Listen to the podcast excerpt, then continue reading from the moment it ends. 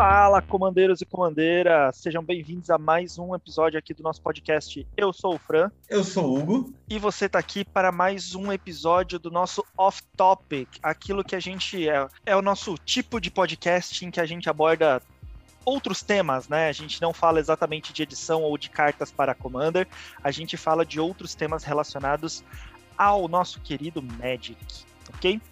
E o tema desse podcast, vocês estão vendo aí no, na thumb, né, o nome dele, que é um guia para para montagem de decks, né?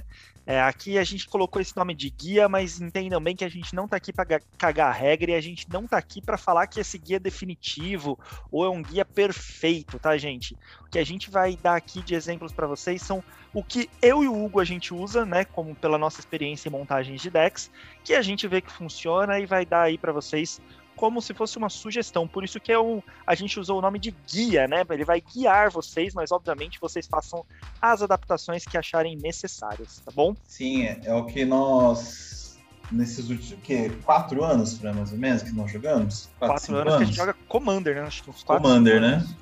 É, é os quatro, cinco anos que a gente joga Commander, o que a gente apanhou e foi aprendendo e a gente atualmente a gente monta nossos decks baseados nessas regras, né? Tem, o Fran monta um pouquinho com a sintonia dele, eu monto um pouquinho com a minha sintonia, né? Mas a gente tem mais ou menos as mesmas ideias para montar um deck. Né? Que é até uma característica do nosso playgroup, né? A gente monta meio que tem. Todo mundo começou a ter o. Querendo ou não, a gente acaba montando um guia sem, sem montar um guia, né? Exato, a gente discute muito as nossas técnicas de montagem de deck né, entre o nosso grupo. Depois das partidas, a gente acaba falando o que, que você achou disso, o que, que achou daquilo. E a gente viu que tem uma certa estrutura. Por mais que os estilos, o meu e o do Hugo, os estilos de jogo são bem diferentes um do outro, é, a gente acaba tendo uma estrutura padrão ali para montar os decks. E é isso que a gente vai falar aqui nesse episódio, tá? Esse episódio ele vai ter duas partes, tá? Ele vai ter. Na primeira parte, a gente vai falar é, os oito pilares aí, que são os, as oito partes, né, que, que eu e o Hugo a gente dividiu aqui, que a gente chegou num consenso, que são as oito principais partes para a montagem de um deck. E depois, na segunda parte, a gente vai falar seis erros comuns que jogadores que estão começando no Commander costumam cometer na hora de montar um deck. A gente cometeu muitos desses erros no começo também, a gente já passou por várias fases, nossos decks passaram por várias fases. Dá para dizer que nossos decks são perfeitos? Não mas a gente também não quer chegar numa perfeição, porque a gente não joga competitivo, né? Mas eu acho que mesmo para o Commander for Fun, Commander Mesão, tem uma certa estrutura que a gente precisa seguir para, pelo menos assim, ninguém gosta de sair perdendo todas também, né? Então tem ali uma certa, uma certa sintonia que você tem que fazer no seu deck, tá? E a gente presume que se você está ouvindo aqui nosso podcast, você já sabe como é que funcionam as regras básicas do, de montagem de deck. Então você sabe que você precisa de 100 cartas, como é que funciona a identidade de cor do comandante. É, enfim, essas regras básicas do deck de Commander a gente não vai explicar aqui. Tem muito criador de conteúdo que faz um conteúdo bem bacana explicando essas regras básicas. Esse daqui é como se fosse um conteúdo avançado, digamos assim, para montagem de deck. Isso, né? Já, já tá sabendo as regrinhas básicas, sabe? Já tá começando a montar seus decks, a gente vai dar aquela ajudar você a dar aquela filtragem, né? Aquela sintonia para você agora, ah, agora eu vou com meus decks, agora eu vou montar, agora vai, agora vai para frente. Exatamente. E mais uma coisa, a gente também não vai dar números exatos para nada, tá? É, como eu falei, isso daqui é um guia, a gente não tá dando uma fórmula para vocês seguirem a risca. É um guia de como vocês deveriam, né? Como vocês poderiam pensar aí em montar o deck. É, mas o ajuste fino são vocês que vão ter que dar, então números exatos, ah, tantos por cento disso é terreno, tantos por cento daquilo, até porque cada deck tem uma estratégia diferente, tem deck que você precisa de mais terreno, menos terreno, mais criatura, menos criatura, então não espere ouvir números aqui, ok? Então, pessoal, antes de começar, né, falar quais são os nossos pilares para montagem do nosso, do nosso guia aqui, eu vou falar para vocês um, umas coisas essenciais para a gente começar a pensar na montagem de um deck. A primeira coisa é de onde tirar a ideia do seu novo deck. Né? Eu quero montar um deck, mas o que, que eu vou montar? Então, assim, a primeira coisa que você tem que pensar para montar um deck é analisar que tipo de jogador você é. Então, por exemplo, tem jogadores que gostam de espancar, tem jogadores que gostam muito de controlar jogo, tem combeiro, tem cara que adora ficar jogando uma mágica atrás da outra para fazer um monte de interação, né? E esse maravilha com isso. Então, a primeira coisa que você tem que fazer é pensar que tipo de jogador você é. Por exemplo, aqui, né? Frank, que tipo de jogador você acha que você é? Eu sou um jogador que gosta muito de recuperar recursos. É, eu acho que o Gosto muito de utilizar o cemitério como uma recuperação de recurso e gosto de fazer big spell. Eu sou um jogador que eu adoro fazer, seja grandes criaturas ou grandes mágicas, para fazer grandes efeitos na partida. Esse é o tipo de jogador do Fran, então ele já montaria, um, começaria a pensar num deck baseado nisso. Eu, no meu caso, sou um jogador que gosta de bater. Então eu gosto de deixar criaturas grandes, eu gosto de fazer um monte de criatura, eu gosto de dar a maior quantidade de dano possível batendo turnos de combate, para mim, são é a, é a melhor parte da, do turno. Então, os decks, para mim, são decks baseados em bater. É, não tenho muito o que falar. Então, é, a primeira coisa que você tem que ver é isso. Que tipo de jogador você é? E só dando ah. um exemplo aí do que o Hugo tá falando, é, ele gosta de bater e não necessariamente só porque você é um jogador que gosta do combate, que você vai montar sempre o mesmo arquétipo de deck de combate, né? Você tem ali o arquétipo do, do agro, né? Você pode fazer é, criaturas grandes que batem por si só, criaturas, várias criaturas pequenininhas que você bate massivamente. Você pode montar um deck que seja é, com uma criatura só, de repente o seu commander que você infla ele para bater, né? Existem vários arquétipos diferentes do combate, né? Do jogador combativo. Isso aí, bem, bem importante, né? O decks que fazem muitos tokens, não tem quase nenhuma criatura, faz um monte de token para esses tokens vindos de várias mágicas finalizar o jogo. Então, é o nosso meio, assim, primeira coisa, né? Vamos pensar quem que sou eu aqui no, no comando, quem sou eu no Magic. Segunda coisa é, se você quer um deck fora da caixinha, você já tá, por exemplo, montando muito deck tribal. Ah, já tenho tribal de tudo aqui, já tem até, até montando um tribal de, de biscoito outro dia, montando um tribal de galinha, não quero mais. Se você, ah, eu só controlo muito o jogo, mas agora eu quero ser um jogador mais rápido, um jogador bater você quer pensar fora da caixinha, eu vou dar algumas dicas para vocês, tá? Então, agora o cara fora da caixinha, o que ele tem que fazer para poder montar um deck que é foge do, do que ele normalmente monta? A minha primeira dica é que você nunca monte um deck totalmente oposto ao seu de começo. Então, por exemplo, o cara que gosta de fazer criatura, um monte de criatura, ele vai montar um deck Spellslinger, quer dizer, um deck que só faz mágica, e tipo tem uma ele ganha por, por, por alguma algum combo de mágica ou ele ganha por um combo de uma criatura específica ele vai esse cara se ele montar um deck desse ele vai sentir duas coisas o primeiro sentir para montar o deck porque fica difícil para o cara que está acostumado com uma estratégia de fazer muita criatura ter uma estratégia que quase não vai criatura e ele vai sentir também na hora de jogar porque ele vai ver, putz, cadê minhas criaturas para me defender? Ah, eu não tô conseguindo me defender, eu não consigo pensar direito. O deck vai acabar sendo desfeito. Então, minha dica para vocês, para vocês que estão montando um deck fora da caixinha, é monta um deck fora da caixinha no primeiro momento que tenha pelo menos um, seja um pouco parecido com o seu deck. Então, assim, se você gosta de fazer muito criatura, monta um Spellslinger baseado em tokens. Né? Que você faz um monte de mágica e isso aí desencadeia várias coisas que faz token você está montando um deck de bichinho de novo, mas de uma maneira diferente, né? Aí você está começando a fazer o Spellslinger e você consegue fazer ou as interações de mágica.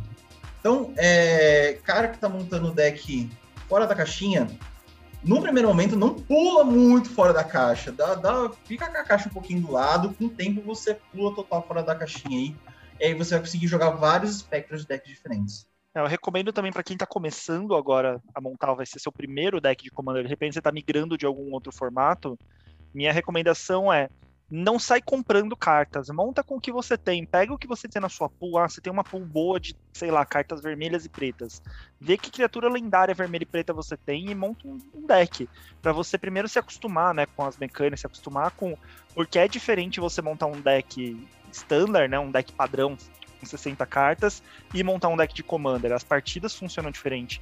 E às vezes o seu estilo como jogador é, competitivo, né, com decks padrões, seja Modern, seja Pioneer, seja Standard, é diferente do seu estilo como comandeiro, né? Então, sei lá, monta primeiro o capu que você tem e depois você vai evoluindo. Ou escolhe uma criatura que você de repente é, viu que você gosta muito daquela criatura e daí tenta basear seu deck em cima daquela criatura, né? Uma outra dica é se você não tem nada de Commander, você já entendeu as regras tal, mas você não tem nada numa de Commander, ah, eu preciso montar um deck. Uma, sugestão inicial pra, é o pré-com, tá? Porque você monta o pré-com, o pré-com já está pronto para você poder jogar e com o tempo você vai modificando do jeito que você achar conveniente, né? Então os pré-cons estão aí para ajudar bastante a gente aí com um deck inicial, né?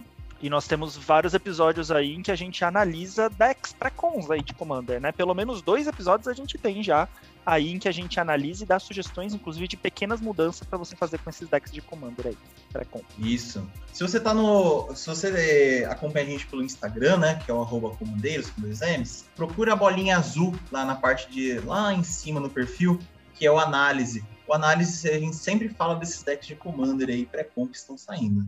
Boa, uma boa dica para vocês aí, para quem já tem pré-com e quer modificar.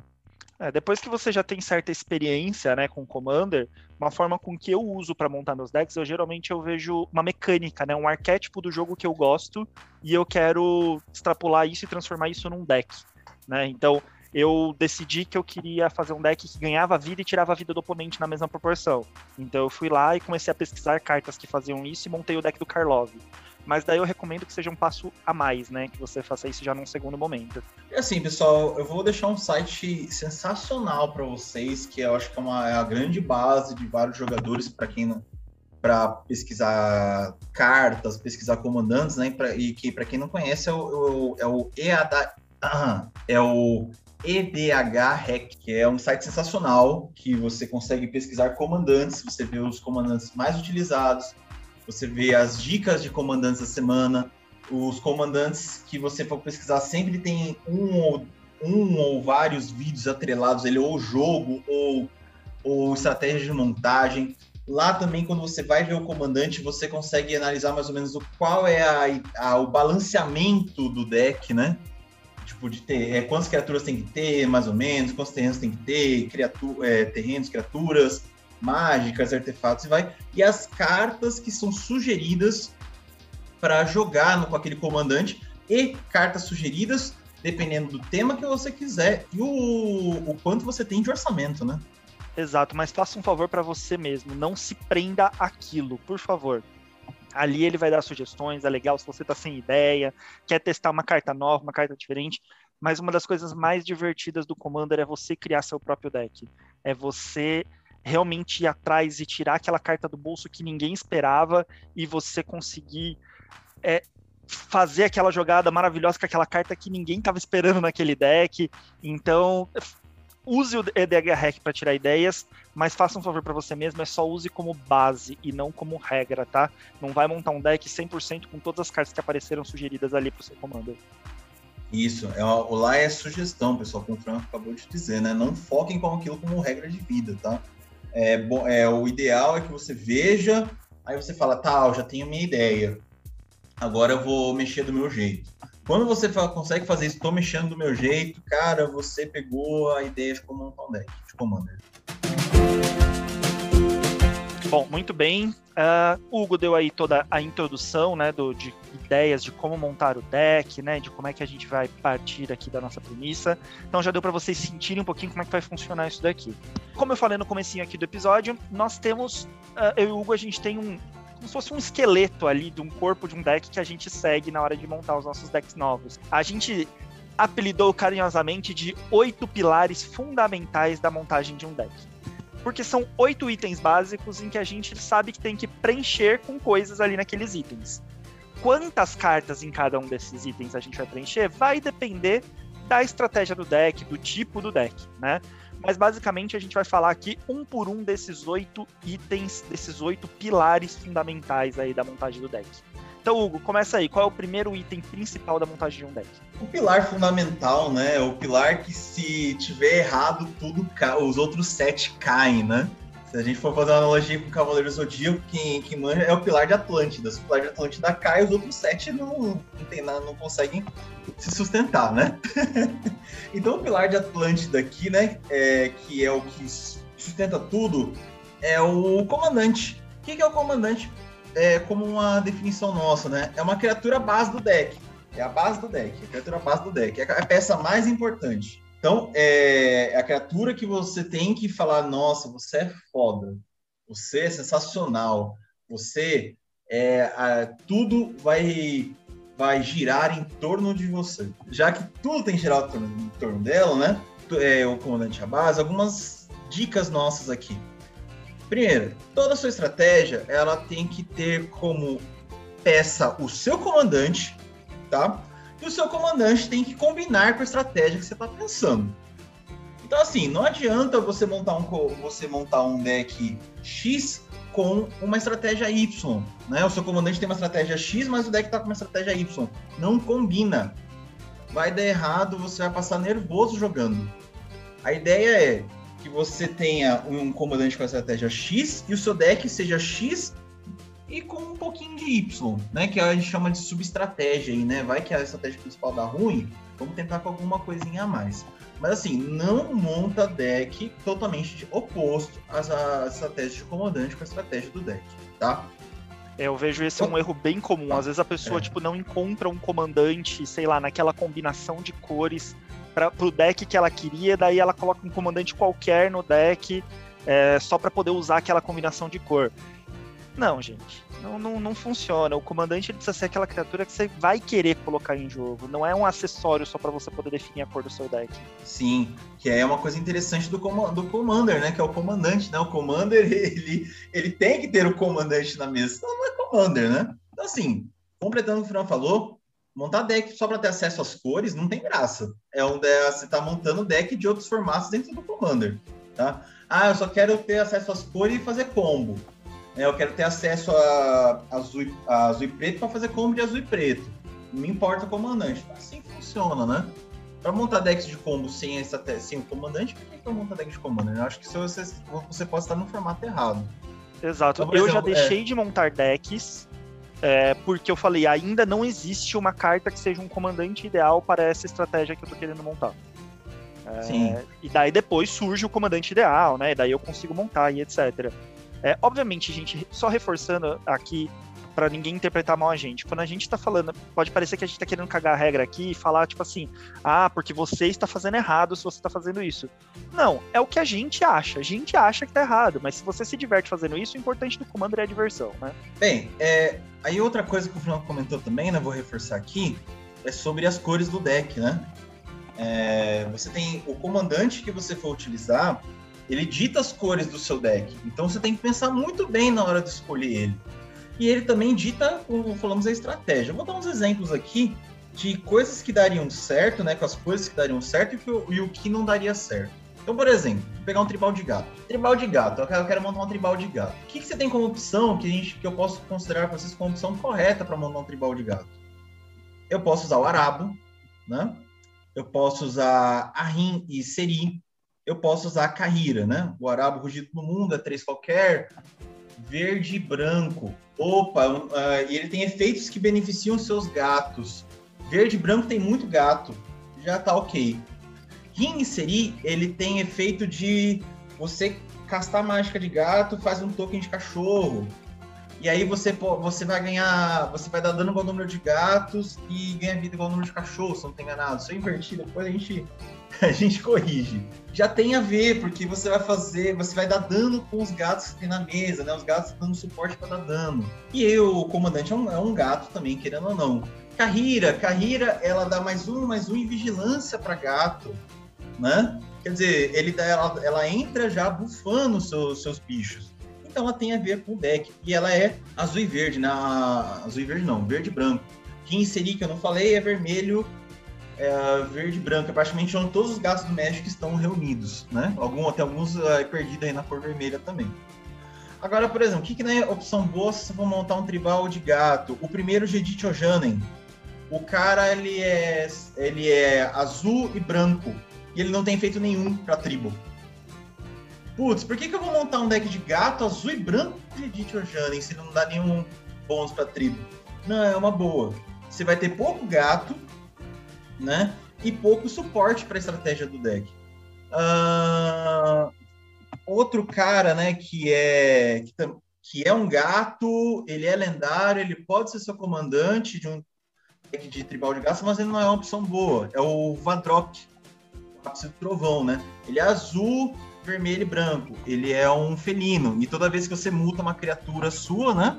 Toda vez que a criatura sofre mutação, né? Que o Vadrok tiver em cima ou embaixo, você pode exilar o card alvo de custo de mana convertido menor ou igual a 3 que não seja criatura, né?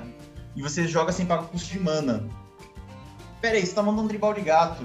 Pra que, que você vai querer conjurar mágica que não seja de criatura, tipo, os três ou menos? Não casou a estratégia, né? Ah, mas é um, mas é um felino lenda. Não casa com a sua estratégia. Né? Então tem dois exemplos, o exemplo que casa e o exemplo que não casa. Se você quiser ser o cara que pensa fora da caixa, né? Quer dizer, a opção não é a melhor opção do mundo, mas é uma opção diferenciada que pode ser um deck muito bom, né? Não é uma opção ruim, é uma opção que pode ser um deck muito bom se for bem montado.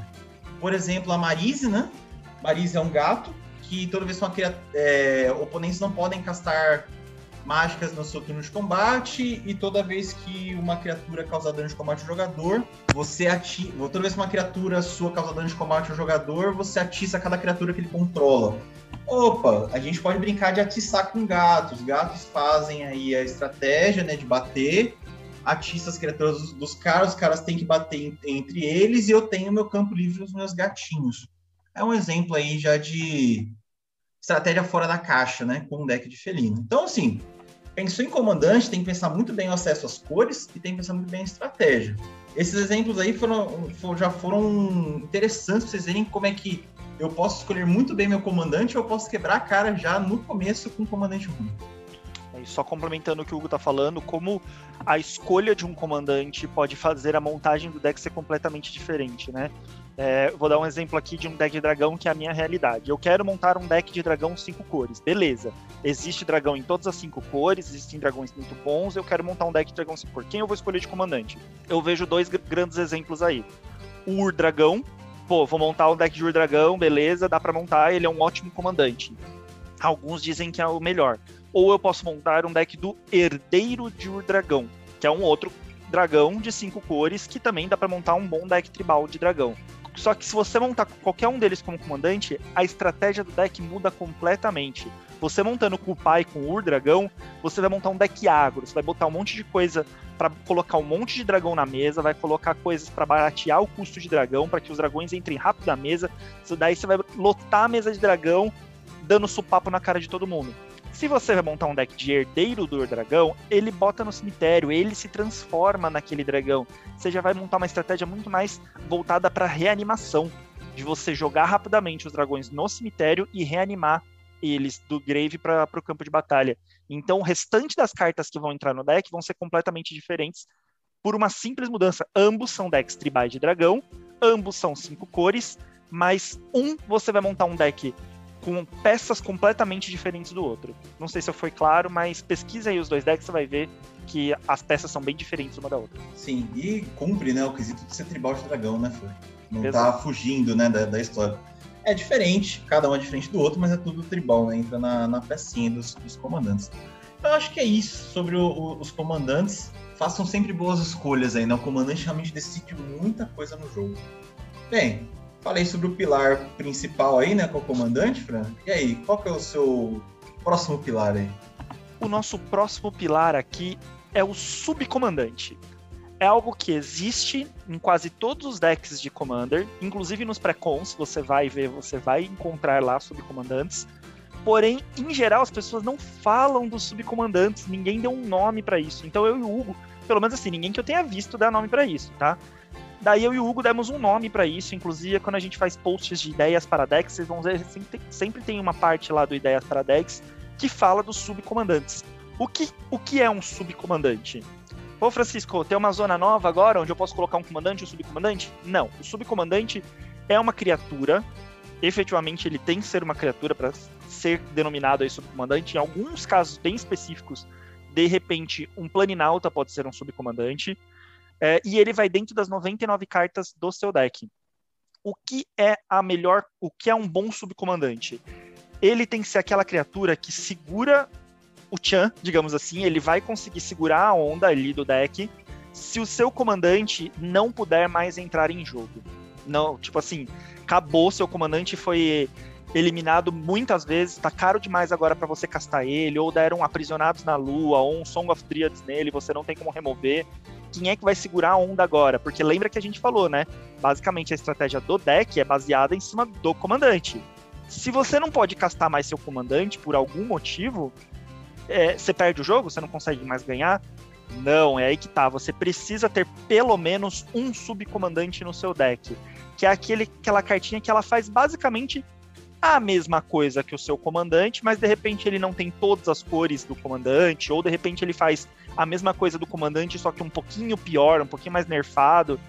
Mas ele vai segurar onda se você não puder mais jogar o seu comandante. Um grande exemplo disso que eu dou, um deck de Breia. A Breia é uma carta que ela tem interações ali com artefatos. Ela entra em jogo, ela faz artefatos. Você quer encher a mesa de artefatinhos, fazer um monte de tóptero, combar e fazer um monte de coisa. Pô, mas a Breia sofreu hate muito grande na partida, eu não consigo mais castar ela, ou sei lá, o oponente deu aprisionados na lua dela e eu não tô conseguindo tirar o aprisionados, ela tá estatelada. O que, que eu faço? Quem que eu posso usar? Um grande exemplo pro deck de Breia, que pode ser subcomandante dela, é a Lela olhando assim no primeiro momento, você fala assim, pô, a Lela no deck de Breia, sim, ela tem a Lela, toda vez que entra um artefato, você faz uma fada, que é um bicho, um barrão voar. Seu deck de Breia, provavelmente você criou, é, vai ser um deck cheio de artefatos, então a Lela vai funcionar, e você provavelmente vai ter criado estratégia para aquele monte de, de tópterozinho, barra um voar que você tem, possa bater. Substitu possa bater e causar dano, né? E bater no oponente muito bem. Substitui os tópteros por fadas 1 barra 1 e o deck vai continuar rodando. O que, que eu recomendo? Um subcomandante por deck, dois subcomandantes por deck, vai de você. Nos meus decks, em geral, eu uso pelo menos dois subcomandantes. É, se você for ver, a gente, eu e o Hugo, a gente sempre recomenda lá nos nossos ideias para o deck, sempre duas ideias ali de, de subcomandantes. Uma que eu sugiro e outra que o Hugo sugere. Sim. Então, o ideal é dois, tá, gente? Se tiver três, melhor ainda. Se tiver um, pelo menos tem alguma coisa. O complicado é quando não tem subcomandante, né? Que aí, rapaz, o negócio vai ficar. Aí a gente fala que o deck é muito dependente do comandante, né? Quer dizer, você vai ter que achar outros meios alternativos de castar esse comandante zona de comando, pagando o menor custo possível, ou vai fazer muito land aí para esse bicho sempre voltar, né? Um exemplo negativo disso, eu montei um deck de Shirei. O Shirei é uma criatura 5 manas, 4 qualquer e uma vermelha e uma preta. então ele é um comandante mono black. É, e ele tem um efeito muito bom que você devolve pro, pro jogo todas as criaturas que morreram nesse turno. Né? No fim do seu turno, você devolve pro jogo todas as criaturas suas de poder 1 um ou menos que morreram nesse turno. E daí ele é muito legal, porque você faz aqueles combinhos de várias criaturas que causam dor, né? Que quando entra em jogo, cada oponente perde um de vida, ou cada oponente descarta um card. Enfim, várias dessas criaturinhas pequenininhas que daí você sacrifica todas, devolve todas pro jogo no fim do jogo. Só que eu vi que eu tava sofrendo muito hate no Shirei. E daí assim, ele já é um comandante caro, ele já é 5 manas. Na próxima, eu já tinha que fazer com 7 manas, 9 manas. E preto não é uma cor conhecida por rampar bem terrenos, né? Daí eu vi que eu não tinha, não existe um subcomandante ideal pro Shirei outra criatura que faça o mesmo efeito dele, só na cor dele. Lembrando que se você tem um deck de cinco cores, não necessariamente o subcomandante precisa ter as mesmas cinco cores. Às vezes pode ter duas, três cores. Agora, no Mono Black não tinha outra carta que fizesse a mesma coisa que eu tirei. Então eu tive que desmontar meu deck, eu vi que ele tinha esse defeito muito grande, que todo mundo dava hate no Shirei e eu demorava muito para fazer ele de novo. E enquanto o Shirei não estava na mesa, o deck não rodava. E ele realmente não roda bem sem o Shirei na mesa. Daí o que, que eu fiz? Eu transformei o deck do Shirei numa Meren. Que daí tem duas cores e eu consigo ter outros subcomandantes ali que conseguem fazer bem o trabalho. Se eu quisesse, eu poderia usar até o Shirei como subcomandante da Meren. Sim, que até uma, uma outra estratégia assim, ah, meu deck ele não tem subcomandante, vocês estão falando aí, ah, o que tem que fazer, né? Tem que ter dois, tem que ter um, mas não tem. O que, que eu faço? Um, um outro escape seu pode ser sim trocar as cores do, do deck. O Fran usou Meren, né? Ele colocou, acrescentou o verde e aí ele conseguiu ter, no fim das contas, meios de ficar retornando as criaturas dele de maneira mais rápida, né? De maneira mais rápida. Ter mais garantias que as, que as criaturas dele voltam, né? E o deck ficou muito melhor, tá, gente? É, às vezes a gente fica preso né, a uma estratégia, a gente está apegado a uma carta, apegado a uma estratégia, e às vezes mudando um pouquinho o deck a gente consegue fazer uma estratégia diferente que o deck fica bem melhor. Um exemplo de, na minha opinião, um comandante que ele não tem um subcomandante criatura, que o subcomandante ideal dele é um Planinauta, é o Arcades. O Hugo pode falar até um pouquinho melhor aí sobre o deck, que ele tem esse deck, mas na minha opinião, o melhor subcomandante para esse deck é a Ruatli, que é uma Planinauta, né? não vejo grandes, assim, outras criaturas que possam servir ali de subcomandantes para esse deck. Então pode ser que um Planinauta seja. A gente pede sempre que uma permanente seja o seu subcomandante, né? Ou um Planinauta ou uma criatura que é para segurar o Tchan, porque uma mágica você usou, ela vai pro cemitério, né? Você não fica com ela ali em campo, como um comandante ficaria para fazer a estratégia do deck rodar. Tanto que a gente vai. Uma coisa importante para falar para vocês: ah, ah, mas vocês estão falando isso aí, mas tem encantamento que faz efeito do comandante. Mas ele não é o seu subcomandante, né? Ele entra em outros a gente vai falar ao longo do, ao longo do, do episódio, vocês vão entender por que, a gente não coloca esses caras como subcomandante. O Fran falou certinho, tá? O Arcas tem esse defeito dele ser muito dependente do comandante. Ah, o que, que, que, que eu faz então quando o Arcades não vem? Aí eu vou depender de outras coisas, né? Que já falar, pode ir falando ao longo do, do episódio. E, dependendo da situação, vai entrar a Ruatli. Porque a Ruatli, ela faz o quê? Ela vai mudar o, o, o, o esquema, né? Da, das minhas criaturas agora causarem dano com a resistência ao invés do poder, que nem o Arcades faz, vai me fazer ganhar vida enquanto eu não estiver conseguindo jogar o Arcades. E aí as outras coisas que fazem as minhas criaturas, que não são barreiras, atacarem, eu vou, eu vou esperar. Se eu, se eu não tiver na mão, eu vou comprando. E a Roatli vai me dando esse suporte de aumentar a vida, né? Porque o deck de barreira com a Roatli ganha vida muito rápido. E aí, quando vier, senta o tapa. Por exemplo, tem Rolling Stones, né? Se cai uma Rolling Stone, pega as barreiras e bate. A Ruatli já fez o, o, serviço dela aí de fazer as criaturas com de combate com a resistência invés do poder, né? Muito bem. Hugo, qual que é o nosso terceiro aí pilar fundamental da montagem de um Commander? E é, sem esse terceiro item, na verdade, você não consegue jogar. Não tem como você montar um deck sem isso. Vamos lá. Cara, o terceiro pilar, que é um pilar Sim, como o falou, sem ele não dá pra jogar mágica, né? É os terrenos, né? Que eles são fundamentais para fazer mágica e sem ele não tem deck, né? Você vai montar um deck sem terreno, o que, que você vai fazer da vida, né? Bem, é, eu vou falar algumas características sobre os terrenos importantes aí na hora de você montar o seu deck. Antes de eu falar do balanço de cores, né, quantos terrenos é, pode ser interessante para vocês utilizarem, eu vou falar uma coisa que o pessoal muitas vezes ignora. E aí seu deck fica com uma fica um pouco é, com deficiências de estratégia de recursos por causa disso, que são os terrenos com habilidades. Muita gente ignora isso ah, vou usar só terreno base, vou usar só dual, que seja, né? E eu não vou usar terreno com habilidade que eu não quero. Nossa, se você não fosse é. falar isso, eu juro que eu ia falar, porque era um erro que eu cometia muito e eu me ferrei muito. Eu vou dizer que é uma coisa que eu aprendi com o Hugo, tá? É, ouçam bem o que ele vai falar, porque eu aprendi com ele essa, isso daí. Eu já me ferrei muito por não pensar nos terrenos como slot para habilidades. Eu só pensava nos terrenos isso. como mana para baixar as mágicas.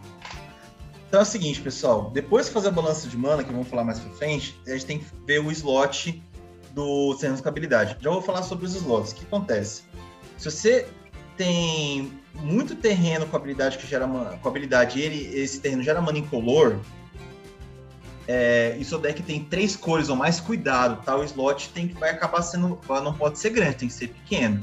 Agora, se tem duas ou uma cor, seu slot de, de terrenos incolores que tem outra habilidade pode ser grande, tá? Então só cuidado, assim, tem que ter um slot, mas toma um pouquinho de cuidado. Cuidado com as suas cores de mana, né? Quanto mais cores de mana, menos slots de incolores você vai ter dentro do seu deck.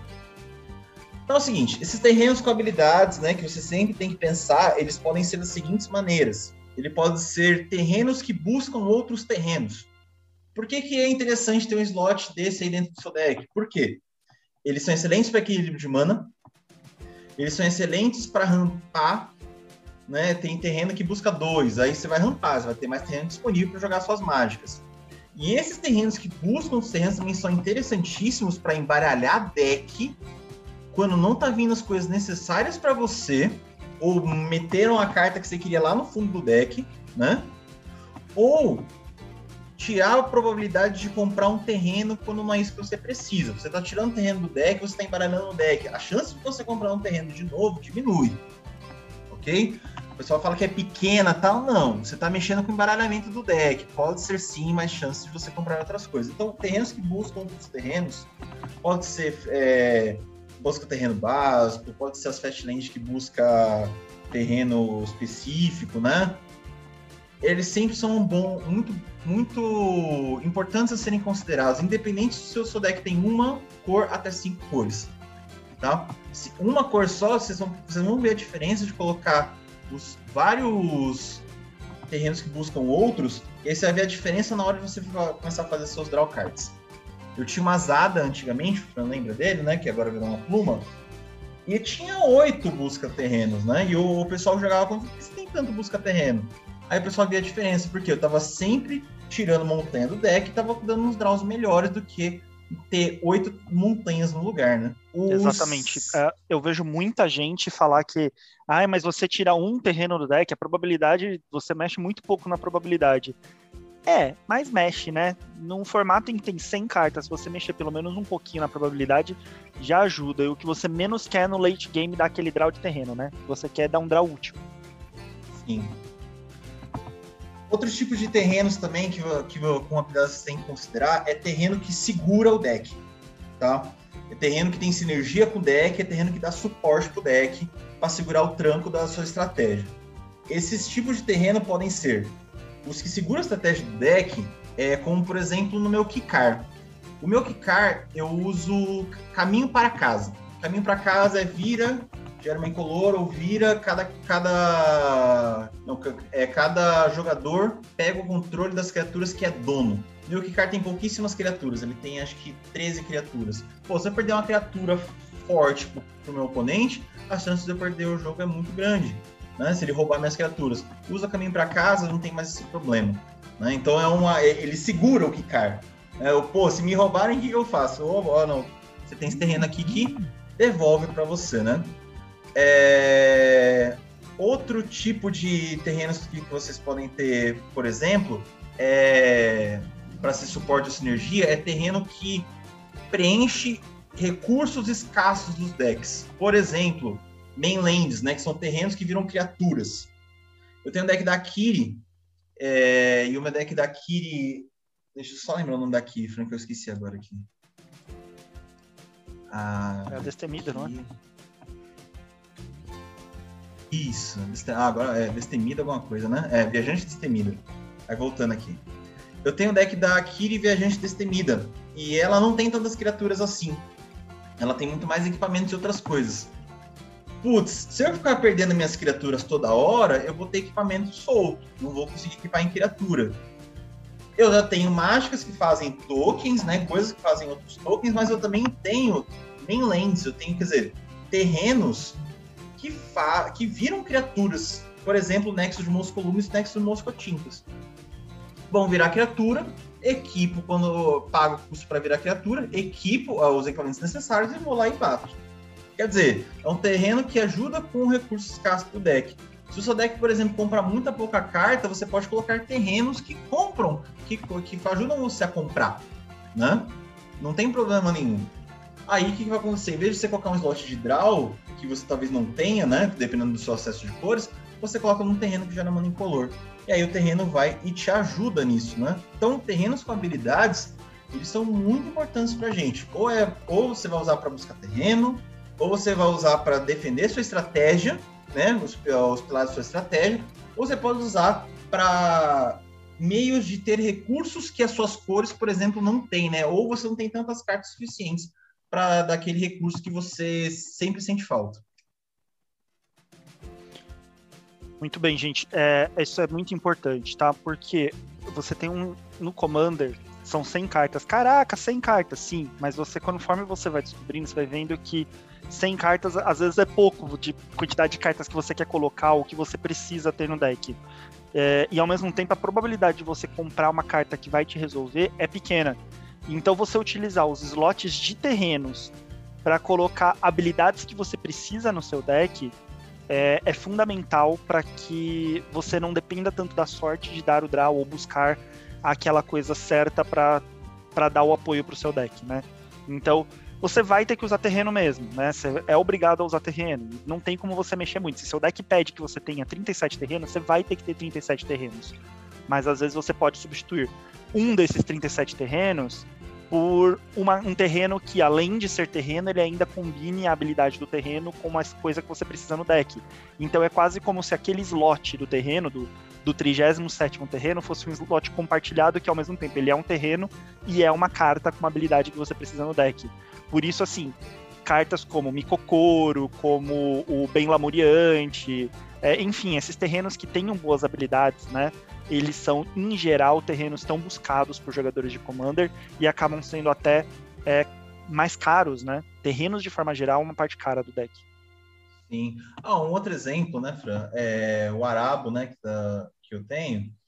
Ele é um deck baseado em ganhar vida tal, mas é, tem muito gatinho, só os gatos não têm ímpeto, né? Ímpeto sempre foi um grande problema. Como é que eu, uma das coisas que eu achei para consertar, né, esse, esse, problema é o Salão do Senhor Bandido. É um terreno lendário de Kamigawa que entra o jogo virado, é, vira, paga 3 pontos de vida, se não mana incolor. Essa mana incolor for usada para puxar uma mágica de criatura, a criatura ganha ímpeto. Meu deck ganha vida, ótimo, paga esses 3 de vida para pagar, pagar essa mana aí. E a criatura que eu for jogar já entra com ímpeto. Quer dizer, o verde e o branco não tem tanto acesso a ímpeto, né? Só por equipamentos e outras coisas você vai lá, tem um terreno que vai dar ímpeto para suas criaturas. Olha que interessante. Mais um exemplo, Yuriko. É um deck que eu tenho. É, Yuriko tem um problema grave que é, uma vez que o ninja, você usa as criaturas que são imbloqueáveis para dar o ninjutsu. Só que uma vez que o ninja tá na mesa, o ninja não tem, não é imbloqueável. O ninja pode ser bloqueado e você acaba perdendo. Você precisa que seus ninjas causem dano. Né? O Yuriko é um deck baseado em causar dano para ter efeitos nas coisas, né? É, e daí, ou, né, ficar devolvendo ninja pra mão pra toda hora ficar castando ninja de novo nas imbloqueáveis, né? E fazendo efeitos GTB também. Daí eu posso acabar colocando no deck equipamentos, encantamentos, enfim, várias mágicas que façam com que minhas criaturas sejam imbloqueáveis. Sim, vou comer no slot do meu deck com isso. Ou eu posso usar que existem vários terrenos, por exemplo, passagem do Ladino, que dão essa habilidade. Então eu vou lá, tô com meu ninja lá que o oponente facilmente bloqueia e mata meu ninja eu posso usar a passagem do Ladino. Ou eu posso usar aquele terreno, eu esqueci, acho que é o Minamo, que é um terreno azul de Kamigawa, que você paga uma azul devolve uma permanente lendária que você controla para mãos do dono, né? Daí ah, você fica devolvendo. Ele... O Minamo ele desvira. Ele desvira. Tem, tem um que devolve, não tem? De Kamigawa não tem. Tem um que dá amedrontar, né? Ah, é verdade. O, Shizu. O Shizu. Tem o Shizu que dá o amedrontar, né? Que você paga uma preta lá e a criatura lendária ganha amedrontar. Então, assim, os terrenos acabam tendo habilidades ali para você suprir defeitos do deck aí, mais um exemplo aí, a Yuri. Então, pessoal, número mágico de terreno, é, como o Fran falou no começo, não tem, tá? A gente pode, talvez, ter um número, número mágico não existe para cada tipo, mas a gente pode ter um número inicial, né, Fran? A gente pode falar. Eu acho que se você começar com 35 terrenos, não importa o deck, não importa o deck, 35 terrenos é o seu, é o seu inicial. E aí você vai na sua análise, dependendo do CMC do seu deck, você vê quantos terrenos você vai utilizar mesmo, se é para mais ou para menos. Né? Então, por exemplo, o deck que tem o CMC médio de 3 ou mais, ele vai ter mais terrenos. Né? Ou, um cara que tem um CMC de 3 e para 2 vai usar menos terrenos. Né? Então, o, o CMC médio é, é, é essencial para ver se esse número aí que eu falei para vocês, 35, você vai para mais ou para menos, né? Não tem um número mágico para cada deck, não, tá, pessoal? Tem o um número inicial. E aí você vai lá e faz sua sintonia. E o que é importante, gente, não. É, particularmente eu acho 35 pouco, tá? Nos meus decks, acho que o único deck meu que tem 35 terrenos é um deck que tem um CMC super baixinho. Mas o que é importante, não é porque o seu deck tá zicando o terreno que você vai lá e vai enfiar terreno nele. Eu vejo uma galera usando uns commander de 44, 45 terrenos. Ah, mas é porque tava zicando. Não necessariamente seu deck tá zicando terreno é porque tá faltando. Você tem que colocar mais terreno, tá, gente? Às vezes seu deck tá faltando ramp ou tá faltando draw card, né? Existe essa questãozinha aí, não é? Não vai enfiando o terreno porque tá zicando. Não necessariamente a, a zica significa falta de terreno, significa falta de outras coisas, outros suportes que a gente vai falar mais para frente. Então, para a gente terminar o assunto aqui, né, de terrenos, vou falar sobre agora sim o balanço de cores, né? O balanço de cores, eu e o Fran, a gente faz de maneiras diferentes o balanço de cores, mas no final a gente faz a mesma coisa, né? E aí cada um vai falar seu próprio método de balanço. Vou começar pelo meu, então. Para fazer meu balanço de mana, o cálculo do CMC, né, nos dias atuais, eu uso dois sites, né? Eu uso Liga Magic e o Deck Stats. Deckstats é o meu principal, que eu adoro, adoro usar ele para montar meus decks. É, eles são sites que você vai lá, coloca a sua lista de cartinhas, né? E aí ele, ele vai te devolver com o quê? Vai te devolver com o CMC médio do deck, ele vai te devolver com quantas cartas é do CMC tal, com a com, e de que cores são aquelas cartas, né? Vai mostrar para você quantas cores você tem, quantas cartas tem de uma cor e de outra em percentual. E aí você começa a fazer o seu balanço de, de mana a partir disso daí. Então, assim, eu uso ajuda automática, né? Eu uso esses sites que coloco meu deck, eles me dão o balanceamento de cores, e aí eu vou inserir nos terrenos das cores para começar a me equilibrar. O equilíbrio inicial, tá? Então, o meu equilíbrio inicial para falar, ah, o deck tem que seguir esse caminho aqui inicialmente, eu vou por ajuda automática. E você, Fran, como é que você faz? Eu sou cringe, eu vou no manual. Não, falando sério, gente, eu sou meio old school para isso, porque por mais que esses aplicativos eles ajudam realmente bastante, sabe? Você pode usar as duas formas, tá? Tanto que o Hugo tá falando, mas é importante você saber também fazer da forma manual com que eu vou falar. Porque o balanço do, dos sites, eles são muito bons, eles te ajudam com percentuais e etc, mas eles não veem o ajuste fino. E principalmente, eles não veem, por exemplo, é, o custo de mana das mágicas iniciais, por exemplo, no começo do jogo pode ser que você precise mais de verde, mas porque o seu deck ele é mais, por exemplo, um deck verde preto. Vamos, possivelmente seu deck precise para começo de jogo mais de verde, mas porque seu deck ele é muito mais preto do que verde, esses aplicativos automáticos a maioria das vezes vai te dar para você utilizar muito mais mana preta. E não, meu deck tem um monte de ramp verde, ou no começo do jogo eu vou rampar. As mágicas de custo baixo que vem na minha mão no começo do jogo são verdes, então eu preciso começar jogando com verde. Então não adianta eu encher meu deck de mana preta só porque a maior parte das minhas mágicas são pretas, ou dos meus custos tem mais mana preta do que verde, que eu vou colocar mais mana preta do que verde. Você precisa colocar mais verde, porque são as verdes que vão fazer com que você comece a jogar, e elas que vão buscar o preto do deck, as, as manas pretas que você precisa do deck para dar o balanço. É, então eu não curto muito fazer pelos, pelos aplicativos por causa disso, desse ajuste fino. Então, já que eu vou ter que fazer o ajuste fino mesmo, eu prefiro eu mesmo fazer meu ajuste fino desde o começo e não perco tempo ficando cadastrando minhas listas no, no aplicativo. Mas entendo quem usa o aplicativo também. Eu não acho que nenhuma das duas está errada. Eu só prefiro fazer do meu jeito. Eu sou cringe, gente. Foi mal. É, então, que aí vem a segunda, a segunda parte, né? Você fez o balanço inicial, mas aí vem sintonia fina, como o Fran falou, né? Independente se você tá lá vendo, ah, eu tô vendo as cores aqui de mana, e aí eu vou pensar aqui quanto, quantos verde, quanto preta tal, e depois eu vou começar a jogar para testar. Dependendo dessa situação, tem que fazer sintonia fina do deck.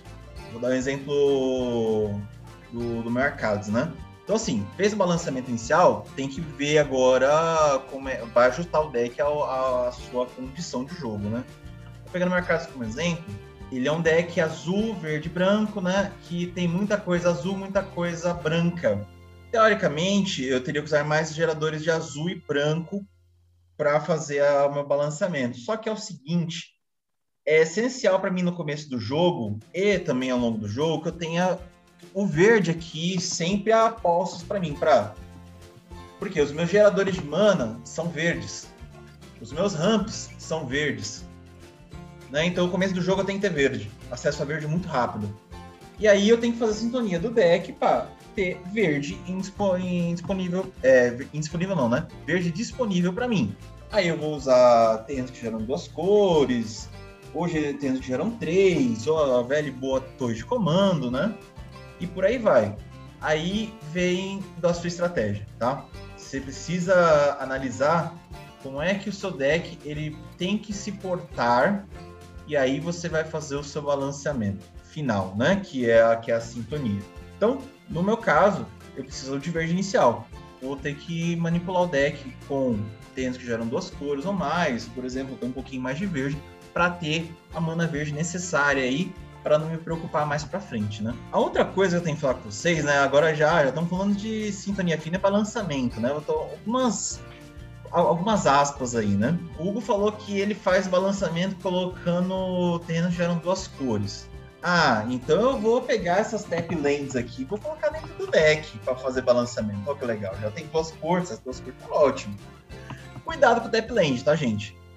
É, cuidado em que sentido? Quanto mais rápido deve ser a estratégia do seu deck, menos dela deve ter, tá? Por exemplo, Se você precisa de um deck ágil, rápido, que no turno 1 tem a mana verde Elfos de Llanowar, né? Pra gerar mana, gerar 3 mana no turno 2.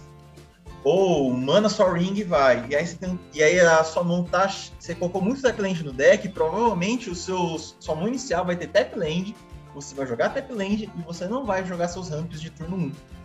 Né? Você acabou atrasando o seu deck que era para ser rápido. Então, quanto mais rápido for o deck, menos tap lands ele tem que ter. Sugestão para vocês é pensar em terrenos que podem entrar virados, podem, dependendo de uma condição. Quer dizer, se obedecer a condição, ele vai entrar em pé. Ou os, as filter lands, né? Que são, terren é, são terrenos, você, por exemplo, os mais antigos, aí você paga uma qualquer e gera duas manas de cor amiga. Né? Então você tem um terreno, uma filter, vai lá já já tá equilibrando, né? Para você poder ter as manas do jeito que você quer. Então cuidado com isso daí. Mas cuidado com tap lands, né? Não significa então que o Hugo está falando aqui neste episódio, esse bonito episódio, que você tem que ir atrás de land cara para ser o cara que tem o deck equilibradíssimo de cor de mana nunca passar nervoso. Não é assim que funciona.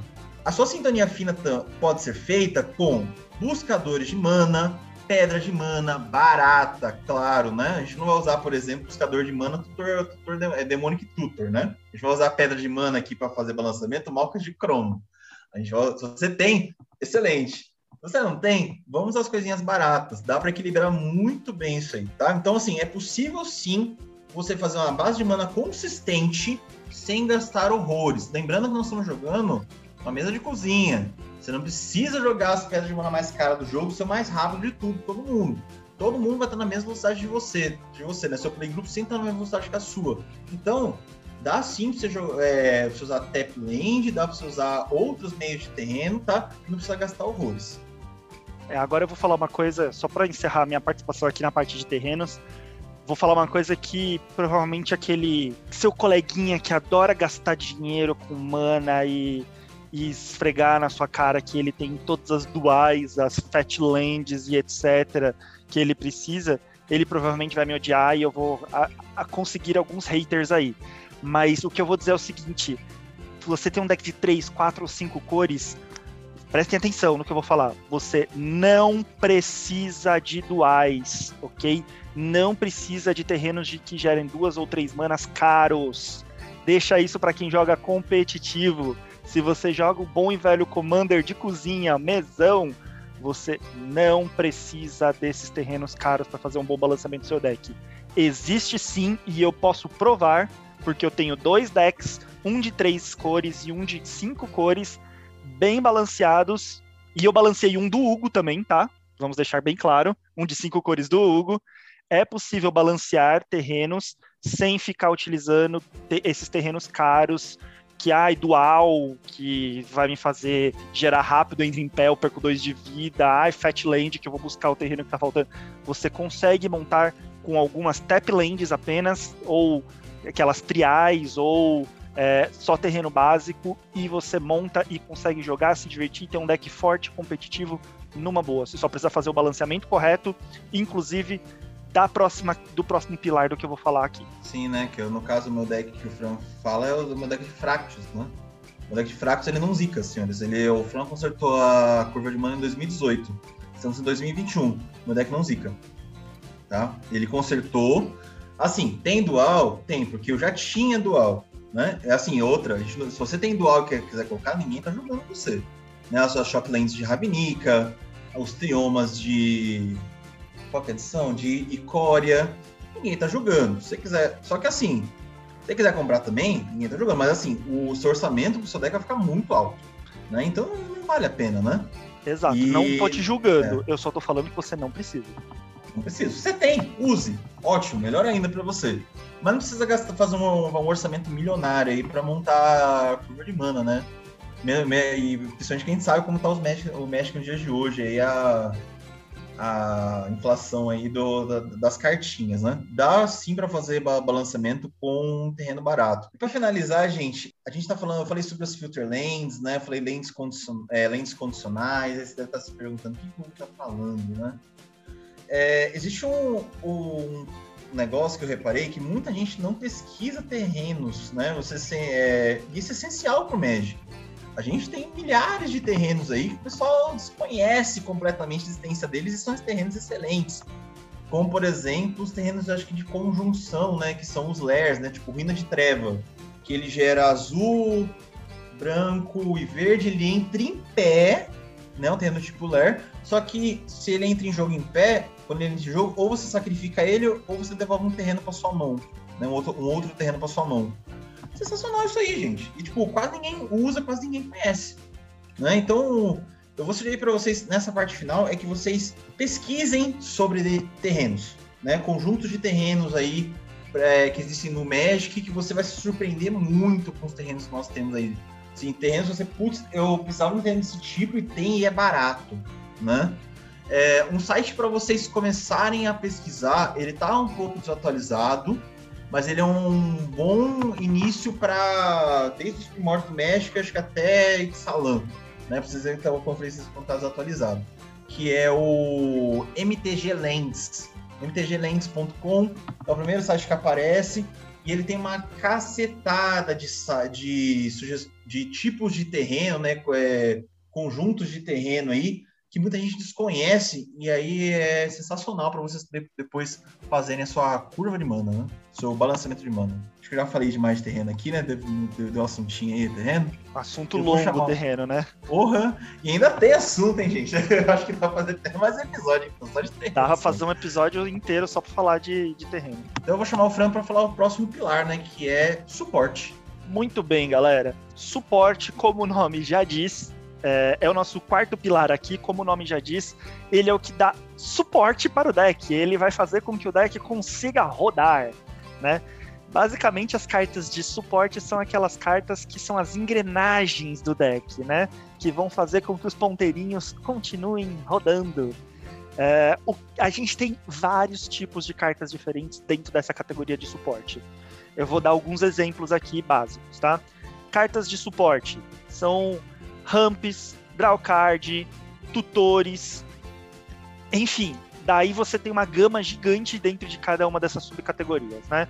Então, é, para rodar, para um deck rodar efetivamente, só com mana você roda o deck, só com a mana, criatura, comandante, você roda o deck. Mas é, você precisa de coisas para fazer com que ele rode melhor, né? Então você tem ali as engrenagens. Então vamos lá.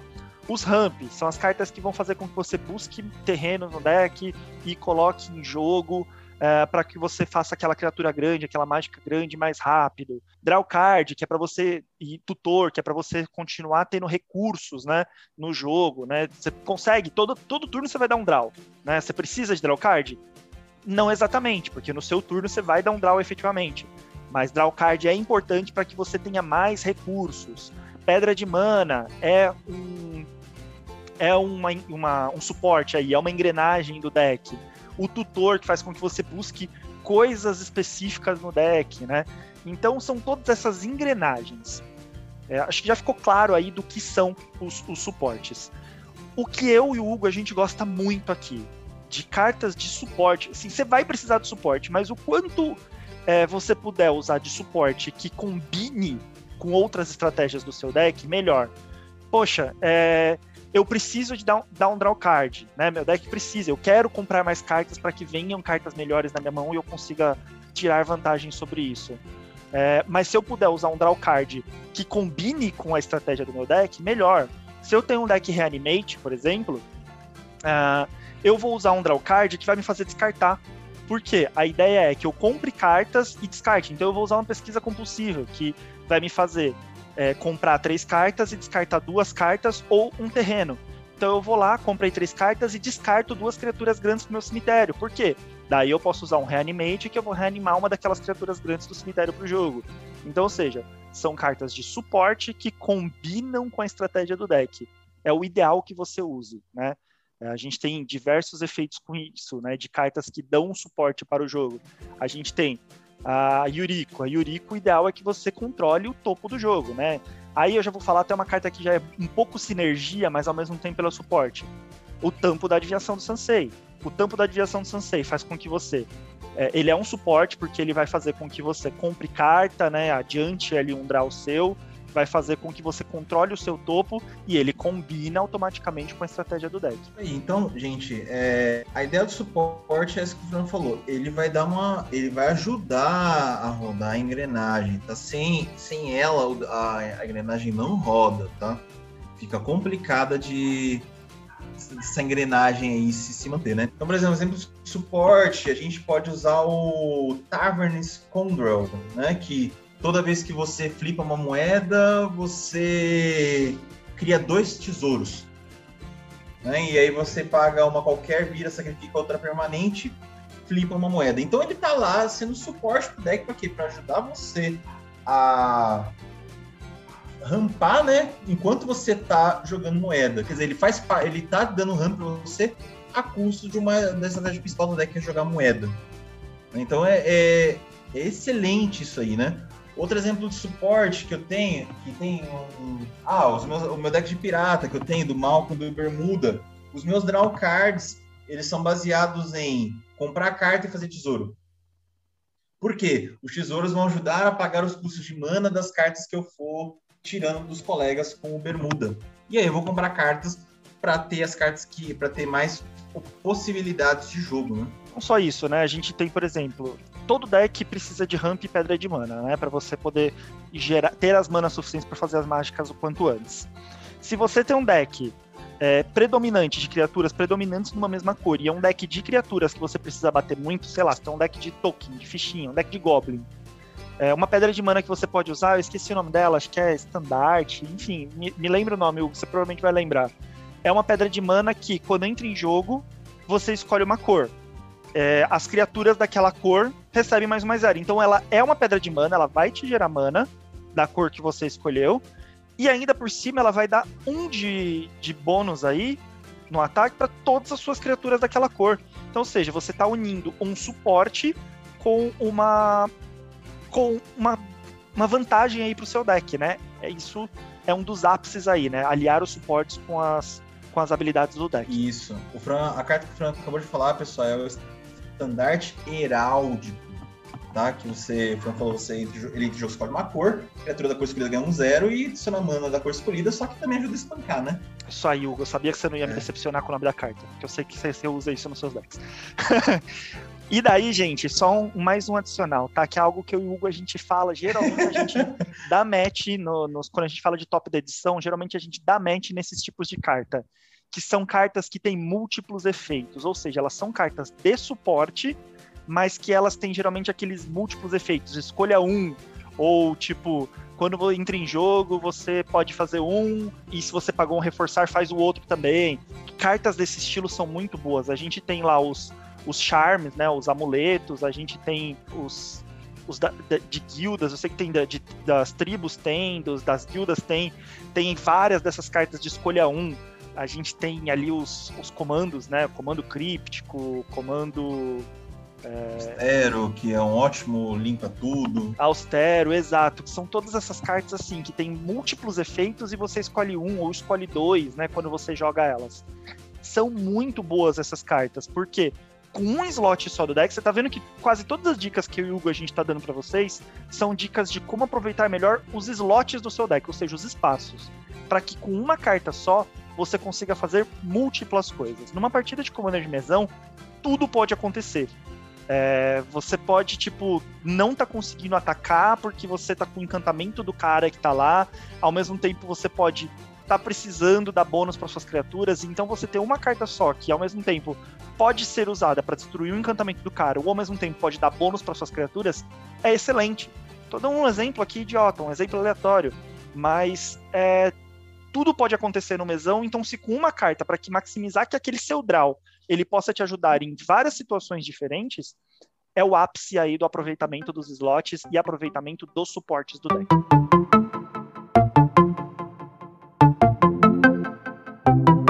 Bem, uh, suportes, acho que a gente falou bastante coisa aí sobre eles, né? E agora, particularmente, o Hugo vai falar sobre algo que ele também faz muito bem nos decks dele, que são as defesas, né? O nosso quinto pilar fundamental. Pessoal, o que é defesa? É defesa que é, defesa é cartas que de alguma forma te protegem, tá? Vai proteger seu bicho, proteger suas permanentes, proteger você de não não ser é, fazer uma jogada frustrada, proteger você, né, seu deck e o seu cemitério. Então são cartas que protegem, tá? Então é previne, remoção, proteção, board wipe, por aí vai. Só que é o seguinte, as defesas elas devem ser combinadas com a estratégia do seu deck. Sempre. Ah, no, no ah, esse aqui eu gostei dessa defesa aqui, mas ela combina com o seu deck? Não. Então, cara, pense, vamos pensar na defesinha. Tá? Por exemplo, vou dar um exemplo. Acho que o defesas aqui a gente pode dar falar mais com exemplos, né? Então, pegando por exemplo o deck da Ayula que eu tenho, né? É o tribal de urso e ele brinca muito com marcador mais um mais um. Uma defesa que eu tenho nele, eu tenho o chamado inspirador, que é uma instantânea que para cada criatura que eu controlo com marcador mais um mais um, compro uma carta. Quer dizer, se eu perder algum recurso nessa brincadeira, eu vou comprar carta. E aquelas criaturas que tem marcador mais um mais um sobre elas ganham destrutível. Quer dizer, eu tô dando draw por causa dos marcadores mais mais um delas, e elas também estão ganhando destrutiva. Tem muito a ver com deck isso. Outro exemplo, né? Que é, na verdade, isso aí é, é chamo de defesa, tô, tô me defendendo da sua pancada, né? Uma defesa baseada em ataque, né? Às vezes a, a, a explosão é a melhor defesa. O meu Arcades, ele tem todos os destrói criaturas dele são baseados em coisas é, baseados em o poder da criatura, né? Ou são baseados em destrói criatura com poder maior igual a 3. Por exemplo, o Vaga de Retribuição, né? Que cada criatura causa dano a si própria igual ao seu poder. Inclusive Arcades, né? É, inclusive não, Arcades e as minhas barreiras, todas elas têm uma defesa muito maior que a muito maior que o ataque, né? Mas o poder muito maior que a resistência. Então, os danos que elas vão causar é de zero, no máximo três em si própria. E as defesas são enormes.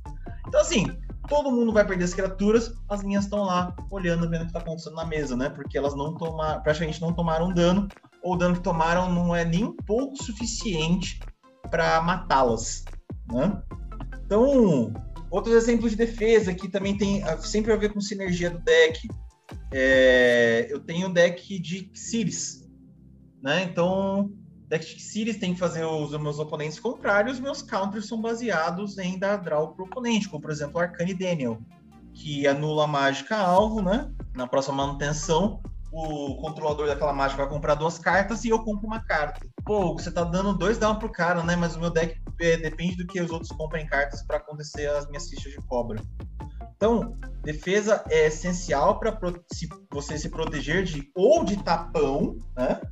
Ou você ou de perda de recurso seu, mas também é essencial para você regular a mesa, né? Essa mesa está muito desproporcional. E sempre, de preferência, né? Sempre não, né? De preferência, usem as suas defesas baseadas no deck. Tá? Não fujam do, do, do assunto. Dando mais um exemplo, eu tenho um deck de Adrix e Neve, que é aquele comandante em que faz cópias de tokens, né? Coloca tokens a mais na mesa. É, existe uma carta aí, um previne, que você previne e ainda dá um populate. Né? A, além de prevenir, que é, é uma defesa, né? Você pode precisar prevenir dano. Ainda por cima, você é, dá um populate que você faz uma cópia de um token que está na mesa. Então você ainda vai fazer duas cópias se tiver Quadrix e Neve. Então, é, eu estou me defendendo, ao mesmo tempo estou ampliando meu ataque aí, né? Fazendo com que a engrenagem do deck continue rodando. Melhor board wipe para um deck de Adrix e Neve. É um board wipe que é uma carta azul que devolve, você escolhe uma. Ou você devolve para a mão dos donos todas as cartas de ficha ou todas as cartas que não são fichas, né? Todas as criaturas que não são fichas. Então você vai devolver tudo que não é ficha para a mão dos donos e as suas fichas, os seus tokens continuam na mesa, né? Então é, é, pensar sempre nas defesas de acordo com a estratégia do seu deck, da mesma forma com que pensar no suporte de acordo com, as com, a, com a técnica do deck, né? E daí só os tipos de defesa, né? Não sei se o Hugo falou, que eu me recordo ele não falou, então só recapitulando aí counter, né, é, anula são defesas, remoções pontuais, né, em que você é, destrói uma criatura, destrói um encantamento, um artefato, isso é defesa. Proteção, né, transformar uma criatura em destrutível ou é, transformar a criatura em, sei lá, uma permanente, dar um hexproof, né, um ward agora. Previne board wipes de forma geral. Lembrando que uma defesa não necessariamente precisa ser uma mágica, tá, gente? Uma defesa pode ser uma, uh, um encantamento, pode ser uma criatura. Então, por exemplo, uma defesa contra ataques. A gente tem, ó, seu deck é um deck que você não faz muita criatura. Um bom exemplo de uma defesa contra ataques para que você não fique tomando dano, você não vai ter bloqueador, afinal você não faz muita criatura, é o árbitro silencioso. Ele é uma criatura em que ah, os jogadores só podem atacar com uma criatura e defender com uma criatura, né, no máximo no combate. Então, o árbitro silencioso é excelente aí como uma defesa e ao mesmo tempo ele é uma criatura. É, que, que combina muito estratégia, como o Fran falou, de pouco, pouca criatura que o cara vai bater com uma só mesmo e senta o cacete, né? Então tem N situações aí, N cartas permanentes ou não, até terrenos, em que são boas defesas. Então é isso, pessoal. Defesas é coisas que te protegem, né? Ou você vai proteger, se proteger de alguma coisa que vai tentar te tirar recursos, ou é para você controlar uma mesa que pode começar a sair do controle, né? É, e só um detalhe adicional, né? Um detalhe final aí: ganho de vida não entra na defesa, tá, gente? Ganhar vida não é uma defesa. Ganhar vida ele pode ser uma estratégia do seu deck, ele pode ser um, ou um recurso, né? Aí um suporte do seu deck, mas não é uma defesa, tá? Já o previne, né? Prevenir dano é uma defesa. Muito bem, a gente falou aí do comandante, falou do subcomandante, falou dos terrenos, falou do suporte, falou das defesas. O que mais falta aí, Hugo, para a gente finalizar? A gente falou que eram oito, mas aparentemente já foi tudo do que um deck de Commander pode ter. Como pode ter mais coisas? Falaram que ainda tem mais três. Sim, agora tem o nosso amigo Sinergia, né? Falamos do suporte, agora tem que ter sinergia esse deck aí, né? Exato. Uma das coisas que a gente não falou ainda são as sinergias do deck. O que são as sinergias, né? Pô, mas vocês já não falaram que as defesas têm que ter sinergia com o deck, o suporte tem que ter sinergia com o deck? Sim, mas vão existir cartas que são simplesmente sinergias. Elas não são cartas de defesa, não são cartas de suporte, né, para fazer com que a engrenagem do deck rode.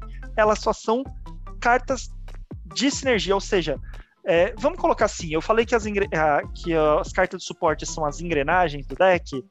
É, na verdade, as cartas de suporte elas são o óleo que você coloca nas engrenagens do deck, para que a engrenagem rode bem. A sinergia, efetivamente, são as engrenagens. Acho que eu vou, vou me corrigir na minha fala passada. Então, suporte é o óleo que você coloca na engrenagem para que as engrenagens rodem bem. O, e a sinergia é, são efetivamente as engrenagens. Então elas são as coisas que são de acordo com a temática do seu deck, efetivamente. As cartas são a, a temática que vão combinar com o seu comandante. Tá? Elas são as cartas que vão fazer com que o deck rode, né? É o que efetivamente vai causar dano, é o que efetivamente vai fazer com que você ganhe, é o que, sei lá, se seu deck é baseado em fazer muitas criaturas para bater no oponente, as suas sinergias são as criaturas para você poder bater no oponente. É, se seu deck é baseado em milar cartas, elas são as cartas que vão milar o oponente. Se seu deck é baseado em comprar muita carta, né, para ganhar de repente de maníaco de laboratório, a sua sinergia é o maníaco de laboratório.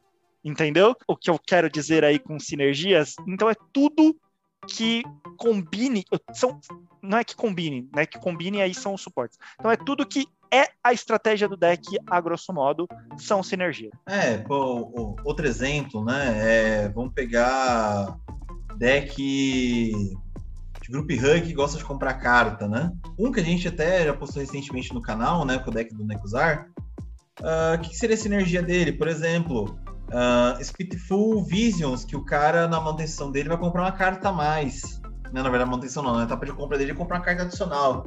E aí ele vai tomar. O, toda vez que um jogador comprar uma carta, ele toma um ponto de dano. Quer dizer, junto com o Necusar, é sensacional. Vai, os oponentes vão comprar três cartas e vão tomar três pontos de dano. Você vai comprar cartinha mais para você, mas só toma um ponto de dano. Olha ó, aí, ó, um exemplo de sinergia muito forte dentro de um dentro de um deck. É, vamos, vamos dar um exemplo aí. Vamos falar que você tem o do Dolinho, né, do Omanaf. Ele é um deck baseado em landfall, de você buscar lands, colocar as lands para trigar efeitos, né? Os ramps do deck, eles não são a sinergia. Os ramps, os ramps, né, as cartas vão fazer com que você busque os terrenos para colocar em jogo, elas são o suporte. Porém, as cartas que vão trigar os efeitos quando o land entrar em jogo, ou seja, é, aquelas cartas que tem o landfall, elas são as sinergias. Num deck de moeda, que você joga moeda, o dedão de crack, ele é uma sinergia, porque ele vai fazer com que você possa jogar mais moedas, né? E disparar mais efeitos aí das outras cartas que também são sinergias do deck. Dando o um exemplo aí do, do, do Nekuzar que o Hugo falou, é, as cartas que vão dar o draw não são a sinergia. As cartas que vão dar o draw, elas são o suporte. As sinergias são as cartas que vão dar o dano, vão fazer disparar os efeitos quando os draws forem dados, quando as pessoas comprarem as cartas. Então, tudo isso é pensar bem na estratégia do seu deck. Eu diria que, pelo menos, vamos colocar aí, 60% do seu deck tem que ser de sinergia. Como assim, Francis? 60% do meu deck tem que ser de sinergia, mas eu tenho suportes, eu tenho defesas, eu tenho é, terrenos para colocar no deck. Como é que eu vou transformar 60% do meu deck em sinergia? Aí que você junta todas as dicas anteriores que a gente deu. Você pode colocar um suporte que ao mesmo tempo seja sinergia. Você pode colocar uma defesa que ao mesmo tempo seja sinergia, um terreno que ao mesmo tempo seja sinergia. O seu subcomandante, ele é automaticamente uma sinergia com o deck. Ele tem que ser uma sinergia com o deck. E aliás, eu vou dizer, 60% eu acho que é até pouco, tá? É, em muitos meus decks, eu acho que eu tenho aí 75% pelo menos de sinergia com o deck, porque eu vou tentar aproveitar todas as outras etapas para serem sinergias também. O que, que você acha disso? Ah, eu acho, eu acho que é uma, isso, na verdade, essa história de sinergia, e o Frank já apanhou demais, tá, gente? Para chegar nesses números aí, nesses números altos de sinergia. Porque antes era deck, ah, isso aqui é legal, isso é divertido e tal, mas a sinergia com o deck era nada. Agora, a gente, agora com o tempo, apanhando, aprendendo, a gente viu como realmente sinergia é importante, tem que ter sinergia mesmo, tá? Eu, novamente, eu tenho um deck de Xiris, né? Uh, eu tenho é terreno que, que, dá, que faz comprar, é carta que faz comprar, o que, que é mais? É counter que faz comprar. Então, assim, tudo do deck pode comprar, vai comprar. E é muita carta também que ah, você está comprando carta, você vai tomar na cabeça. Ah, você está. Por exemplo, Siri sempre faz token quando o oponente compra carta. Olha, tem um Púrpura aí querendo te, te causar. Ah, tem um. O que mais que a gente pode ver aqui? Sei ah, lá, a, gente tem... usa, a gente usa um deck de Salgueirumbra ali como exemplo, que ela gosta que é. você ganhe ou perca vida. É, no deck de Salgueirumbra, você usa uma remoção que ao mesmo tempo você tira uma criatura do oponente e você perde vida. Geralmente essa remoção vai ser um custo baixo, vai ser é, vai ser baratinha porque você está perdendo vida. Só que é, você está tirando o máximo de aproveitamento dali, porque você quer perder vida para ativar o efeito da Salgueiro. Exemplos que o, o Fran deu, né? A quantidade não é absurdo, não, tá, pessoal? Com o tempo, com a montagem de decks, a gente vai aprendendo isso. É, você pode ter tomado um susto agora, mas com o tempo você vai entendendo e montando decks baseados na sinergia. Você vê como é que o deck muda também no jogo, tá? Fica mais fácil de jogar com o deck, o deck fica mais consistente ao longo do jogo quando o deck tá muito sinérgico. Ah, pô, Francisco, Hugo, eu não consegui achar 60 ou 70% do meu deck sinergias para o meu deck. O que, que eu faço? Você pode montar o deck ainda assim, tá? Não é que você tá proibido de montar um deck que tenha, que você não encontra. Às vezes você quer montar um deck que não vai ter tanta carta lançada no Magic para sinergia para aquilo. Geralmente esse tipo de deck é o deck que eu espero.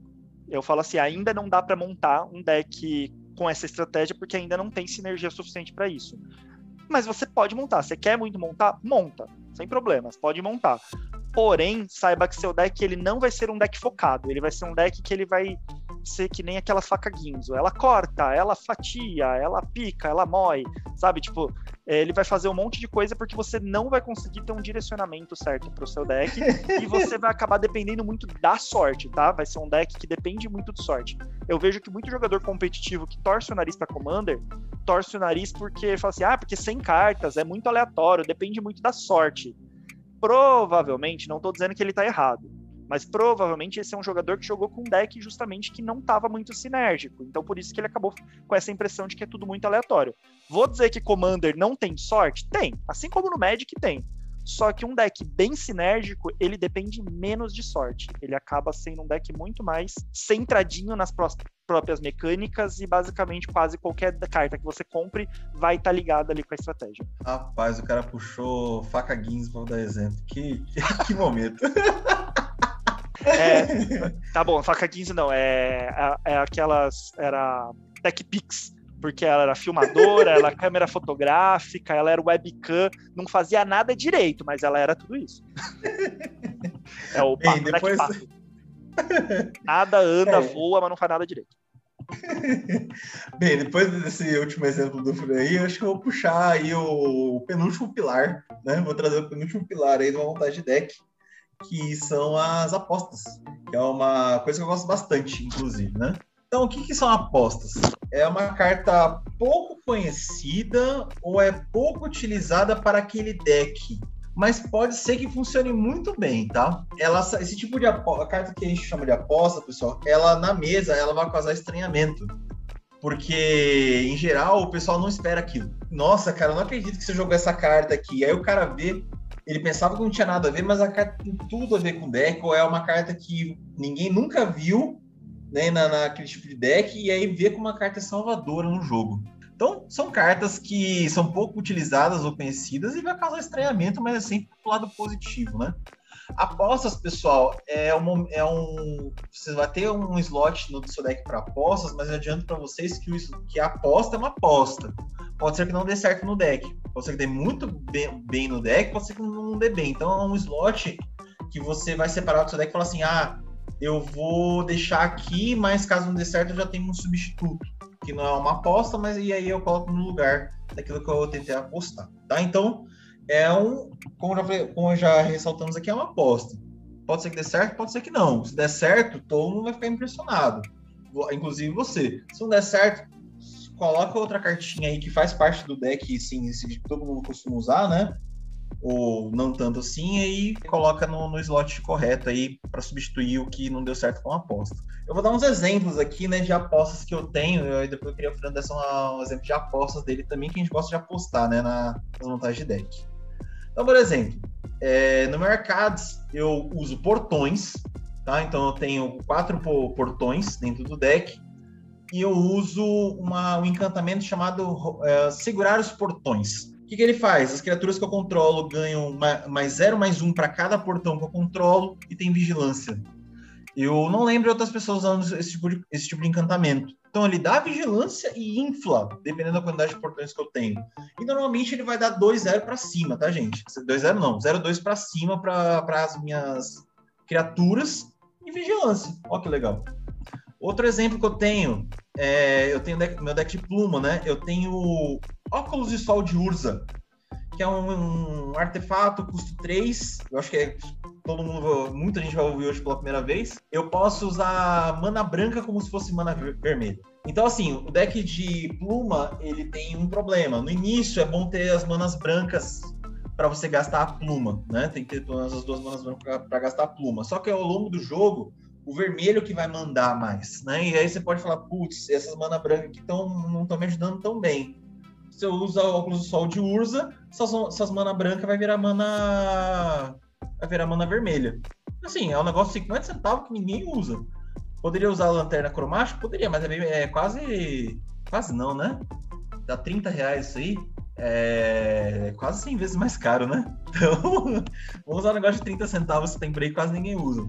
Outro exemplo que é que, é, que eu uso como subcomandante é uma aposta minha. Eu tenho da, da Yula, como eu já falei, e eu uso a, a, a Halana. Né? A Halana, ela é uma criatura lendária, né? Que tem alcance 3-4, fez qualquer uma verde. E toda vez que uma outra criatura entra no campo de batalha sob meu controle, eu posso pagar duas qualquer. Se eu fizer isso, aquela criatura causa uma quantidade de dano igual ao seu poder a criatura alvo é uma aposta que pode que entra como subcomandante no deck da Yula quando a Yula não dá mais para jogar do, pelo custo que tá e vai me continuar a fazer com que os meus ursos deem dano, né? Como entre aspas lutem com as criaturas dos meus oponentes. E se tiver a Halana e tiver o, a Yula, melhor ainda, porque vai, vai lutar e aí depois vai causar dano ainda por cima, né? Quer dizer, o dobro de dano nas criaturas aí, por metade do dano que você vai tomar somente do, do, do lutar, né? Então, esses são os exemplos de aposta. E aí, quais são os do Fran? Bom, gente, alguns disclaimers que eu queria fazer aí com relação ao que o Hugo tá falando, tá? É, primeira coisa, aposta, eu deixaria no máximo três espaços, três slots do seu deck para apostas, tá, gente? Muito mais do que isso, você já começa a deixar seu deck inconsistente demais. Ah, pô, três cartas em 99, não é muito pouco. É, mas aposta é justamente para dar aquela surpresa para outros jogadores, né? É aquela coisa, quando a gente vê um comandante, a gente já consegue imaginar mais ou menos o que tá dentro daquele deck. Não tem muito como fugir. Salvo uma carta ou outra e tudo mais. Ah, em vez de usar isso, de repente ele pode usar aquilo. Mas em geral a gente prevê o que vai vir por ali. A aposta ela serve justamente para causar aquela surpresa e o oponente não saber como driblar geralmente as apostas ela tem uma, uma função muito interessante que é ela entra na mesa e o oponente ele não mata aquela, aquela aposta, né? Ele não destrói aquilo, é, porque ele não sabe como aquilo vai reagir dentro do seu deck. Então é muito interessante você usar, porque é uma carta que vai passar ilesa. Tipo assim, é, ela vai ser subestimada no seu deck. Então, isso que eu acho muito interessante das apostas. E a aposta não necessariamente é um teste, tá, gente? É, não confundam, tipo, a, a aposta é, é uma carta que está sendo testada no deck. Não, teste é teste. Você vai fazer teste, você pode fazer teste de sinergia, teste de defesa, enfim, N testes. A aposta é uma, caixa, é uma carta fora da casinha, for, fora da caixinha. Você pensou fora da caixa com aquela carta. Tá? Então, e ela depois você viu que ela dá certo, ela pode continuar no deck, ela é uma aposta sua ali, tipo, que vai dar certo na, nas partidas, tá? É, Dois é, exemplos então, de apostas. Só pegar um exemplo para a diferença entre teste e aposta, como o Fran falou, né? A aposta é uma coisa diferenciada do deck, né? Então, ela não pode entrar como teste, porque o teste é aquelas cartas que você acha que vai entrar dentro do deck, porque faz parte da sinergia, suporte e outros quesitos. O a aposta é diferente. A gente não pode colocar ela no mesmo patamar de teste, porque aí vai criar o que o Fran falou da inconsistência. Aí já era. Exato. É, e Hugo, se eu não quero usar aposta no meu deck, eu acho que a aposta é, é ridículo, não consegui pensar, é algo besta, eu prefiro que meu deck seja 100% sinérgico, eu não quero usar aposta. Posso não usar? Pode. Pode. Só que saiba que seu deck vai ser bem previsível e se algum jogador precisar se algum jogador tá jogando ali de controle ele provavelmente vai conseguir controlar bem seu deck. Você não vai ter nada que vai surpreender ele. Tá bom? Então fica aí a dica. Dois exemplos aí de apostas que eu costumo usar, que quando eu usei as pessoas falaram assim: nossa, que coisa estranha, assim, e, e foi. Eu tenho um deck de Otrime. Otrime é um deck baseado em mutações. Uma aposta que eu fiz no deck e eu achei que funcionou muito bem, mas a primeira vez que eu coloquei na mesa, as pessoas falaram assim: que? Por que, que isso tá aí? Eu uso um ninja no Otrime. Por que, que eu uso um ninja no Trime? Eu uso a Naga do Sindicato das Brumas. É um ninja Naga, duas qualquer e uma azul, 3/1. Ela tem ninjutsu 3, mas não é por causa do ninjutsu que ela tá aqui. Ela tá aqui por causa do outro efeito dela, que é toda vez que Naga do Sindicato das Brumas causar dano de combate a um jogador, crie uma ficha que seja uma cópia de Naga do Sindicato das Brumas. Se essa Naga estiver mutada, quando você fizer a cópia dela, vai fazer a cópia com todos os efeitos de mutação. Então, se você tá com aquele mutate já gigante nessa cobra cheia de efeito, diferente de um encantamento ou de um equipamento, quando você faz as cópias mutadas, as cópias vão com todos os efeitos acumulados. O token que você criou tem todos os efeitos de todas as mutações ali acumuladas, porque é uma cópia dela e ela é to tá com todos aqueles efeitos. Tá? Então, é uma carta que, assim, eu, particularmente, de vários decks de Otrime, eu nunca vi ninguém usando essa. Não faria sentido nenhum você usar um ninja num deck de bestas ali, de mutate. E, no entanto, ela faz todo sentido no deck, porque você faz as cópias ali tudo mutado. Ótimo exemplo. Ótimo exemplo. E um outro exemplo que eu tenho no meu deck da Yuriko, eu uso um encantamento chamado Pensamentos Paralelos. Encantamento, três qualquer e duas azuis. Quando pensamentos paralelos entram em jogo, procure em seu Grimório por sete cards, sete cards, remove-os de jogo com a face virada para baixo em uma pilha e embaralha. Depois embaralhe seu Grimório. Se você fosse comprar um card, ao invés disso, você pode colocar na sua mão um card do topo da pilha que você removeu. Então você usa. É, quando você fosse comprar um card, você compraria dessa pilha ao invés de comprar do deck, tá? Pensamentos paralelos no deck da Yuriko Primeira vez também que eu joguei, todo mundo ficou meio tipo assim, what? Por que, que você tá usando isso? Primeiro, é 5 manas, então se triga o efeito da Yuriko, você deu 5 de dano em todo mundo, tá? Então já começa por aí, que é uma carta legal. Segundo, é, você limpa o deck. Você limpa o deck e deixa, tipo, uma dúvida ali pros jogadores, tipo, será que o cara buscou? É um tutor de sete cartas, gente. Você tutorou sete cartas. Todo mundo vai ficar assim, será que ele tutorou sete cartas boas? Todo mundo vai ficar pensando que você realmente tutorou sete cartas boas. Eu já tutorei sete terrenos para limpar sete terrenos do deck, que eu não queria que viesse, porque eu queria matar meus oponentes mais rápido. Então eu filtrei sete terrenos do deck para que fosse mais chance de vir cartas com custos de manas e custos de manas altos para eu poder matar os oponentes com o efeito da Yuriko. Fora que eu posso também não só tutorar terreno, você pode tutorar cartas boas. Então, os seus draws você vai dar dessa pilha e os efeitos da Yuriko que você vai colocar na mão, você vai colocar na sua mão pelo efeito do topo do deck de qualquer forma. Então, você está comprando dos dois lados. Você está tutorando dos dois lados ali as cartas. É uma ótima carta que eu também nunca vi ninguém usar no deck da Yuriko e todas as vezes que eu usei foram muito boas. Teve agora hoje em dia quando eu coloco essa carta na mesa, na hora alguém gasta um destrói encantamento para destruir essa carta. Beleza destruiu esse encantamento, deixou os outros artefatos e encantamentos que eu tenho livres para eu poder bater, usar, seguindo a estratégia do deck normal. Ele serviu minimamente como uma atração do, da remoção do meu oponente para eu poder continuar com a estratégia do deck. Ou seja, é uma carta que eu fiz que é muito boa, mas não tem a ver com a estratégia do deck. O deck continua rodando sem ela. Fez sentido para vocês essas apostas aí que eu falei? Para mim fez sentido. Agora, pessoal, se fez sentido para vocês, as minhas, as minhas apostas, a aposta do Fran, ah, eu também uso isso aqui e tal, ninguém também usa. Eu nunca tinha alguém que usasse. Comenta lá no, com a gente no YouTube, né? Ou comenta com a gente no Instagram, pra gente saber quais são as apostas que vocês têm por aí. E para finalizar o tópico de apostas, eu vou reforçar uma coisa que o Fran falou, né? Sobre previsibilidade. Vocês vão conhecer alguns commanders na vida, né? Alguns comandantes que eles são muito previsíveis. Eles vão ganhar da mesma coisa, eles vão fazer a mesma coisa sempre decks previsíveis na primeira, todo mundo olha assim fala, tá bom, já, já entendi sua estratégia. Na segunda e na terceira, você pode até ganhar na primeira. Na segunda e terceira, você não ganha mais. Porque os caras sabem como você vai ganhar e eles vão te cortar de qualquer maneira para você parar, você ter qualquer chance de ganhar indo pro lixo. E aí, quando você faz as apostas, é, dá um diferencial no deck, porque o deck começa a não ser previsível. Né? Você tem uma, um incon diferente que ou ninguém nunca tinha imaginado que ia vir naquele deck, pronto, acabou a previsibilidade. Os caras já começam a falar o que, que ele vai fazer dessa vez, né? o que, que ele vai surpreender a gente. Exato. E daí o que você está falando já puxa o último pilar fundamental aqui da montagem de deck, que é o Incon. O nosso último pilar aqui, o oitavo e último pilar, são Wincons. O que, que é o win con? É uma winner condition, né? Uma condição de vitória. Vamos lá, vamos explicar um pouco melhor o que, que é uma condição de vitória. É uma carta que ela sozinha ela vai te dar uma vantagem em que praticamente você ganha o jogo, ou às vezes você ganha o jogo, ou que você, sei lá, elimine pelo menos um ou mais adversários. Não necessariamente você ganhou a partida inteira, mas que você consiga eliminar pelo menos um adversário sozinho com aquela carta. Não confundam o Incon com combo, tá?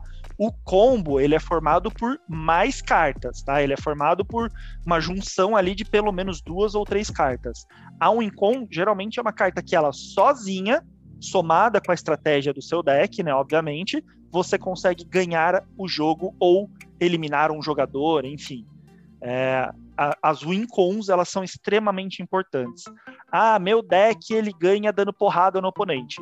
Show, seu deck ganha dando porrada, você vai fazer aquele monte de token vai dando, dar porrada nele. Mas fora isso, você ganha como? Né? É, além da win, dessa wincon aí, você tem uma carta que quando vem você resolve a mesa. É isso que a gente precisa falar sobre o wincon, tá? Eu recomendo que os decks tenham quatro ou cinco cartas wincon tá? Parece muito, mas não é. Quatro ou cinco cartas Wincon, e eu, de, e eu recomendo, eu falo isso muito pro Hugo desde o começo que a gente começou a jogar Commander, que é que pelo menos uma dessas Wincon seja alternativa. Ou seja, que essa um, uma dessas Wincons não tem a ver com a estratégia principal do seu deck. Ah, você ganha dando porrada com bichinho, fazendo um monte de tokenzinho e dando porrada. Show! Uma win con interessante para isso, sei lá, vamos pegar o deck de Xiris do Hugo, que é um deck que faz com que os oponentes comprem muita carta e ele vai lotar a mesa de token. Legal, mas win con pro deck de Xiris é o Púrfuros. Se o Púrfuros está na mesa, a hora que o Hugo lota de bichinho, ele dá tudo aquilo de dano nos oponentes. Então é uma win con.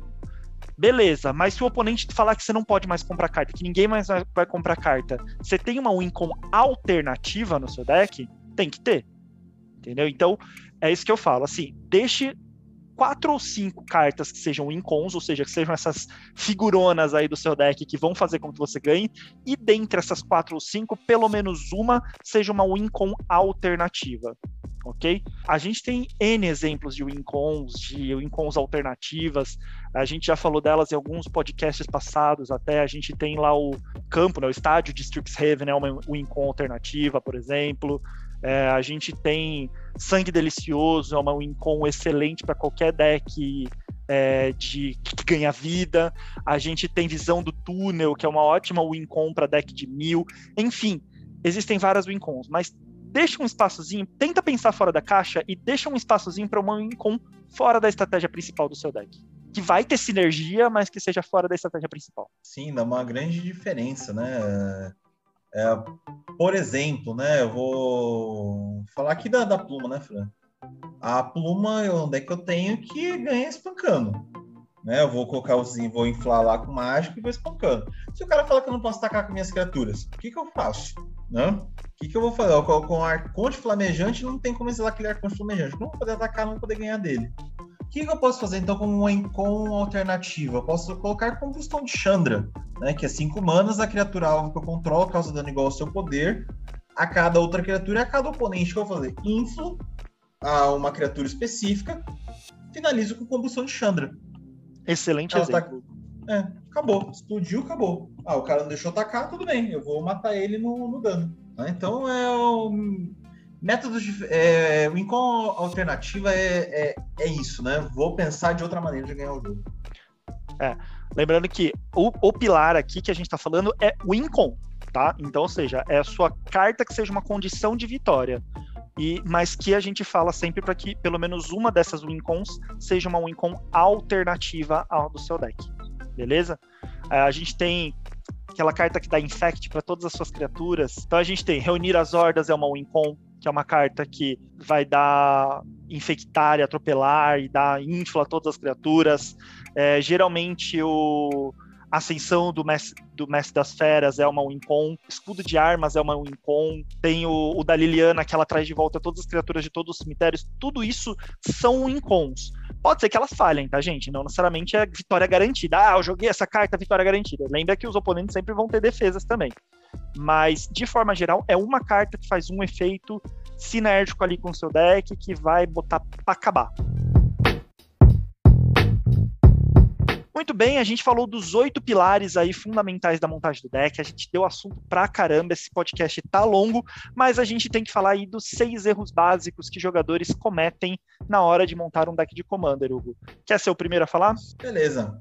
Eu vou começar então sobre um, um erro aí que acontece na hora que a pessoa vai montar o deck que é quando você coloca cartas com efeitos não compatíveis com o deck. O que eu quero dizer sobre isso? Por exemplo, o seu deck é deck de criaturinha, né? Que você precisa inflar, deixar elas grandes e bater, não importa que deck seja.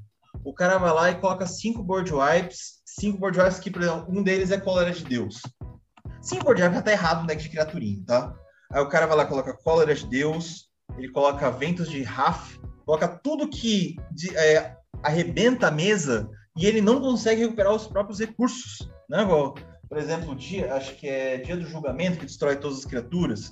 Então o cara vai coloca isso, destrói toda a mesa, ah, beleza, eu controlei os caras e eu, o que, que eu faço? Eu choro, que eu joguei carta que não devia. Outro, por, outro exemplo, o cara é um deck Spellslinger, ele precisa jogar um monte de mágica uma atrás da outra para trigar suas habilidades e aí ele vai e coloca cartas no jogo, cartas no, no campo de batalha, que limitam os jogadores a jogaram certas quantidades de mágica ou, por exemplo, não criatura spells. Beleza, separou os outros. E você? Você separou também. A gente está falando tanto aqui de slot, né? De é, ocupar seu slot com cartas úteis, você maximizar cada espacinho do seu deck, você maximizar com o máximo de cartas dentro da sinergia do seu deck, você me bota uma carta que não tem nada a ver com a sinergia do seu deck, é para acabar, né?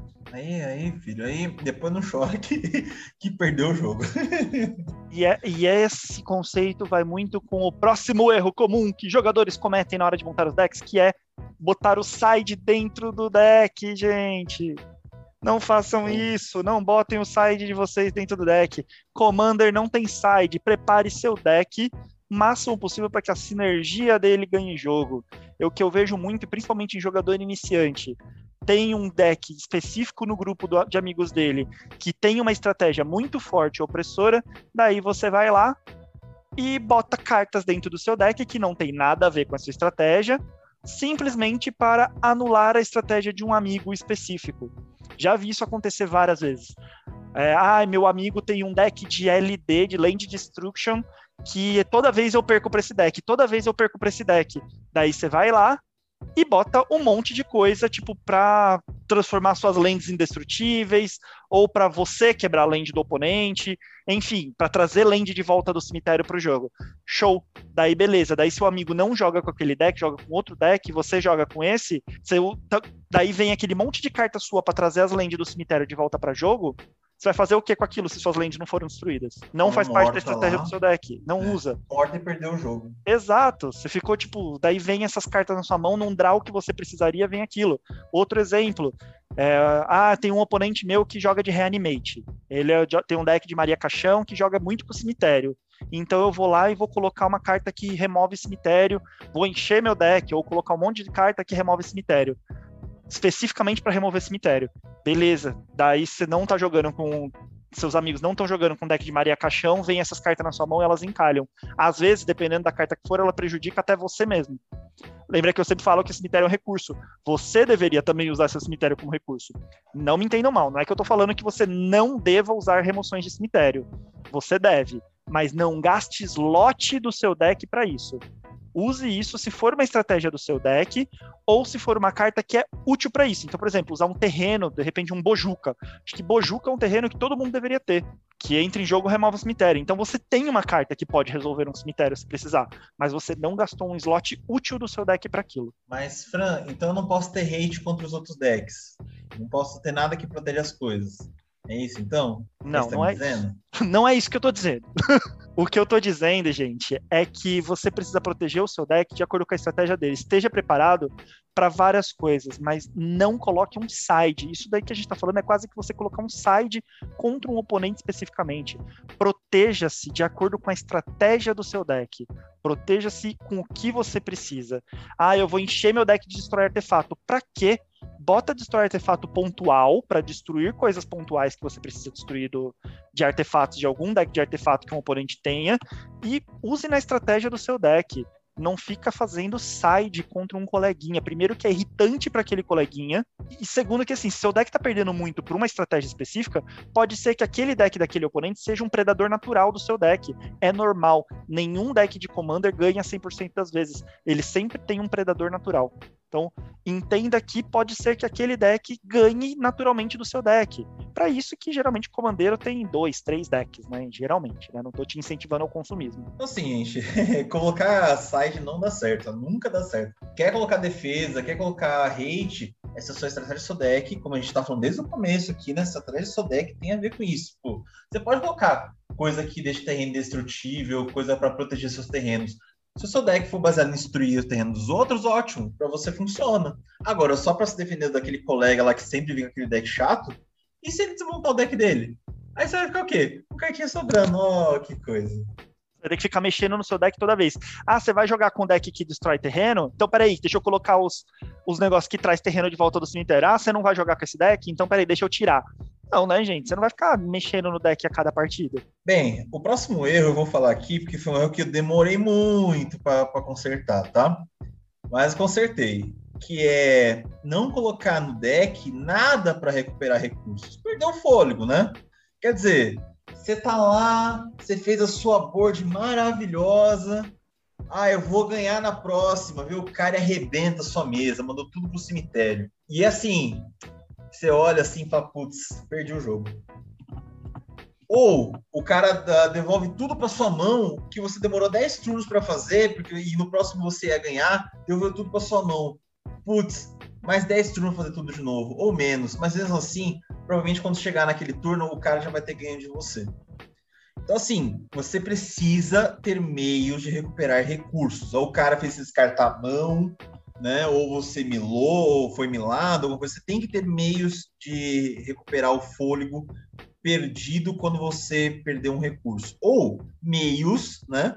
Para defender esses recursos.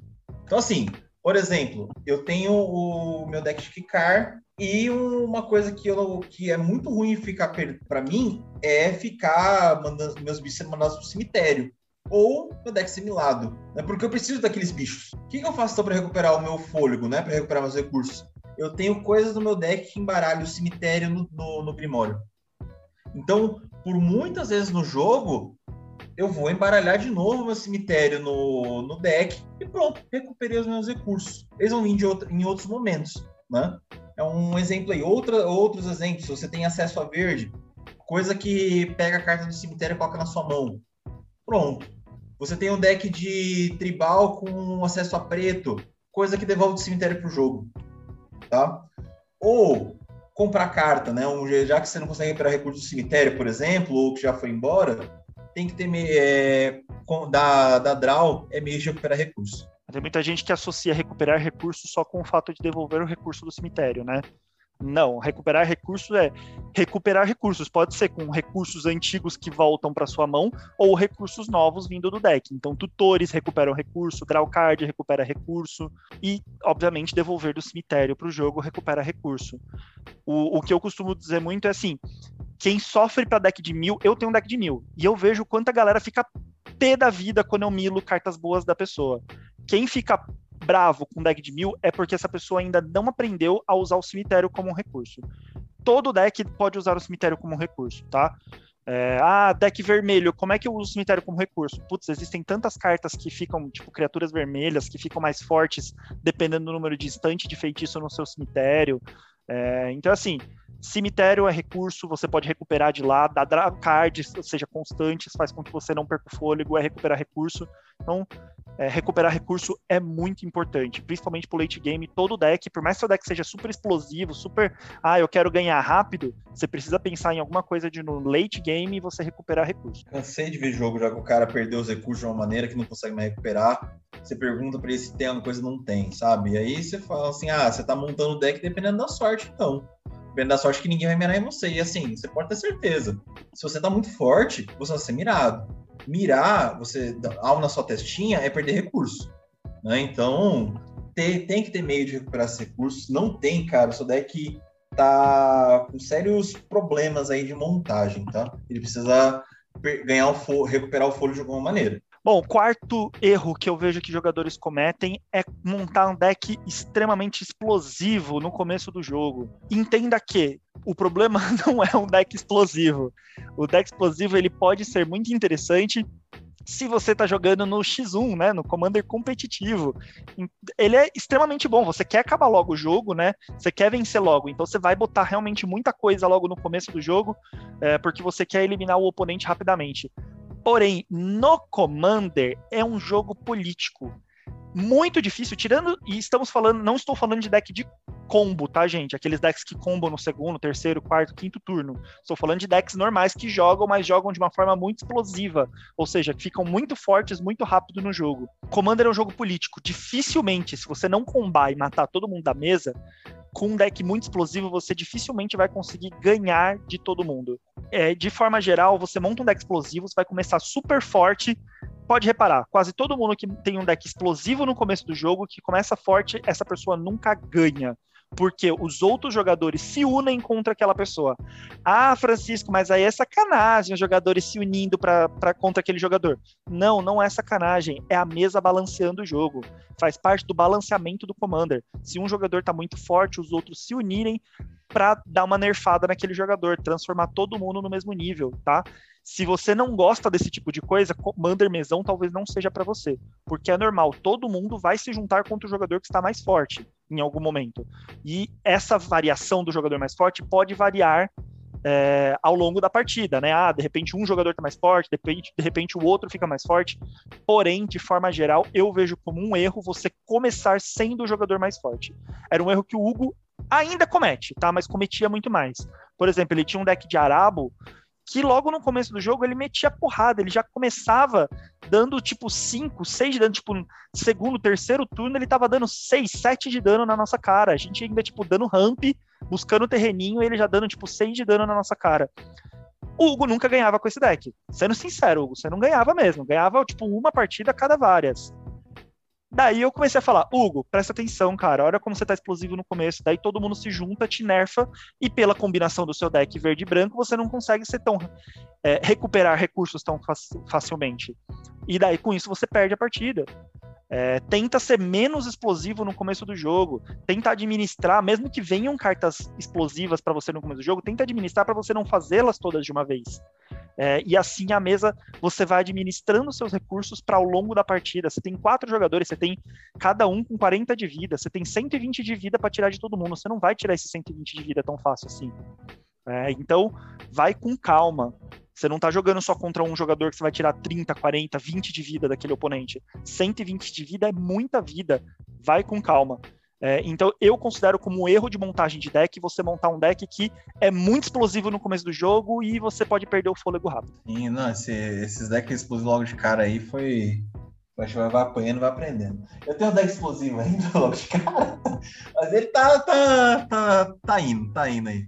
Ai, Akiri, uma hora, uma hora a, a gente conserta. É isso, pessoal. Deck muito explosivo. Eu aprendi, claro, isso aí com o tempo e montei decks não tão explosivos assim.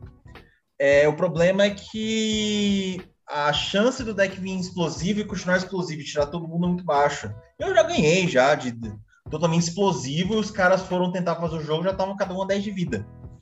Falei, vou ganhar na próxima. Ganhei. Mas também já fiz, já dei muito dano no pessoal e aí o pessoal começou a olhar ah, você vai sair, né? Um exemplo de, de decks muito explosivos logo de cara que o pessoal fica revoltado e normalmente é a primeira saída são decks de dor. Porque deck de dor o cara vai ser explosivo no começo, ele vai sentar a bomba em todo mundo, vai fazer todo mundo sofrer. Só que aí o pessoal vai, se, vai começar a ter recurso e o, e o cara do, do deck de dor, de dor, perdeu o fôlego, né? E aí ele sai fora, né? Então, a Yuriko é um deck é. extremamente explosivo no começo do jogo, porque ela é um comandante que entra fácil na mesa e eu rapidamente desço a vida de todo mundo. Porém, a Yuriko é um deck que dá muito draw. Então eu vou ser explosivo no começo do jogo, eu vou causar muita dor muito rápido em todo mundo. Porém, cada vez que eu causo essa dor, eu tô colocando recurso na minha mão que é para poder me defender nos turnos futuros. Eu não vou conseguir matar todo mundo tão rápido assim, porém, é, eu tô me armando, a, o próprio deck, a própria comandante faz com que você se arme para se defender a hora que os jogadores se unirem contra você. E ainda assim, a Yuriko é um deck que, por mais que meu deck de Yuriko seja bom, modéstia totalmente à parte, meu deck de Yuriko é um deck bom, mas é um deck que eu quase não ganho, porque em geral, a hora que a vida de todo mundo começa a descer rapidamente, todo mundo se volta contra mim. Sim. Então, assim, decks explosivos é. Toma cuidado, né? Tem, tem que ver meios de, de, de recuperar esse fôlego aí tá? Ou se defender de maneira, ou se defender muito bem, porque senão não ganha. Né, vai ficar, vai começar bem, aí termina como sendo a primeira saída. Eu acho que para, acho que o meu quinto erro, o quinto erro que eu vou falar aqui, né, que eu, eu acho que é o meu último, né, que o Fran vai falar o próximo, é você colocar uma carta que você acha que ela é forte, mas não avaliar se ela é realmente boa no deck. Assim, ah, eu tenho uma carta aqui que ela é sensacional no Standard, né? Ela joga demais. Ou melhor, ah, ela é sensacional no, no Legacy. Ela é, a, é o Rain e 6. Nossa, ela arrebenta no Legacy, né? Ela arrebentava, né? Mas ela, ela é sensacional, né? Ela quebra todo mundo. Putz, eu fico devolvendo os melhores, eu fico quebrando as terras dos outros e fico devolvendo os meus. Beleza. Aí no Commander, você vai colocar o em 6, faz nada. É uma cartinha mais entre as 99. Quando entra, o provavelmente morre cedo. Porque não é, a, não é uma carta boa no formato. Você tá achando que a carta é forte no formato, mas ela não é. Né? Ou você acha que a carta tem um efeito absurdo, né? Essa aqui vai ser a minha grande aposta, essa carta é absurda. Mas aí você vai ver, ela não faz nada, né? Porque não combina com a estratégia. Então, assim, é, a carta pode ser forte, mas você tem que ver se ela joga no formato, porque do jogar num, em um formato significa que joga bem no outro. E ela tem que realmente realmente ser interessante na estratégia do deck. Não é só porque a carta é forte que ela vai entrar. Por exemplo, ah, eu tenho uma Mox de cromo, vou colocar no deck. Ela realmente é boa no seu deck? Você realmente vai valer a pena você exilar uma carta sua para ficar gerando mana? Talvez ela morra na sua mão, você morre de Mox de cromo. Né? Então, pensar aí antes de escolher uma carta, né? Não é só porque ela é forte, porque ela é boa, é forte, cara, sensacional em outros formatos que ela é boa no Commander, né? Nossa, então, eu vejo muito esse erro ser cometido por jogadores que estão trocando, sabe? Que estão vindo do, principalmente do Standard, né? Que estão vindo do Standard e eles vão montar o primeiro deck de Commander, eles geralmente erram muito, eles vão querer pegar exatamente a estratégia que eles usavam no, no deck de Standard e aplicar no Commander, e não vai funcionar. Muitas vezes o que é groselha, sabe? Que é aquela carta que não vale nada no Standard joga muito bem no Commander e vice-versa. Óbvio, tem carta que joga bem nos dois formatos, mas de forma geral, não adianta você pegar a estratégia do Standard e tentar aplicar no Commander que não funfa. Muito difícil, muito difícil, como o Fernando falou. Tem casos, tem casos que sim. Né? É, tem casos que não. Tem casos que você vai colocar e vai falar que é mais um. Uma grande maioria você vai ver assim, ah, é, nossa, essa carta quebra o Modern. Chega lá no Commander, é, é uma carta dentro das 99. Exato, a prova é de quantas cartas foram banidas de, sei lá, de Modern, Pioneer, enfim.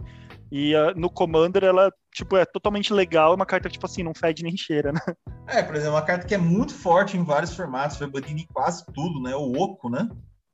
O nosso Planalta Oco. No Commander, ele é uma carta também, não. Ela, ele dá dor de cabeça, dá, mas ele não é a carta fodona para ganhar que vai ganhar o jogo.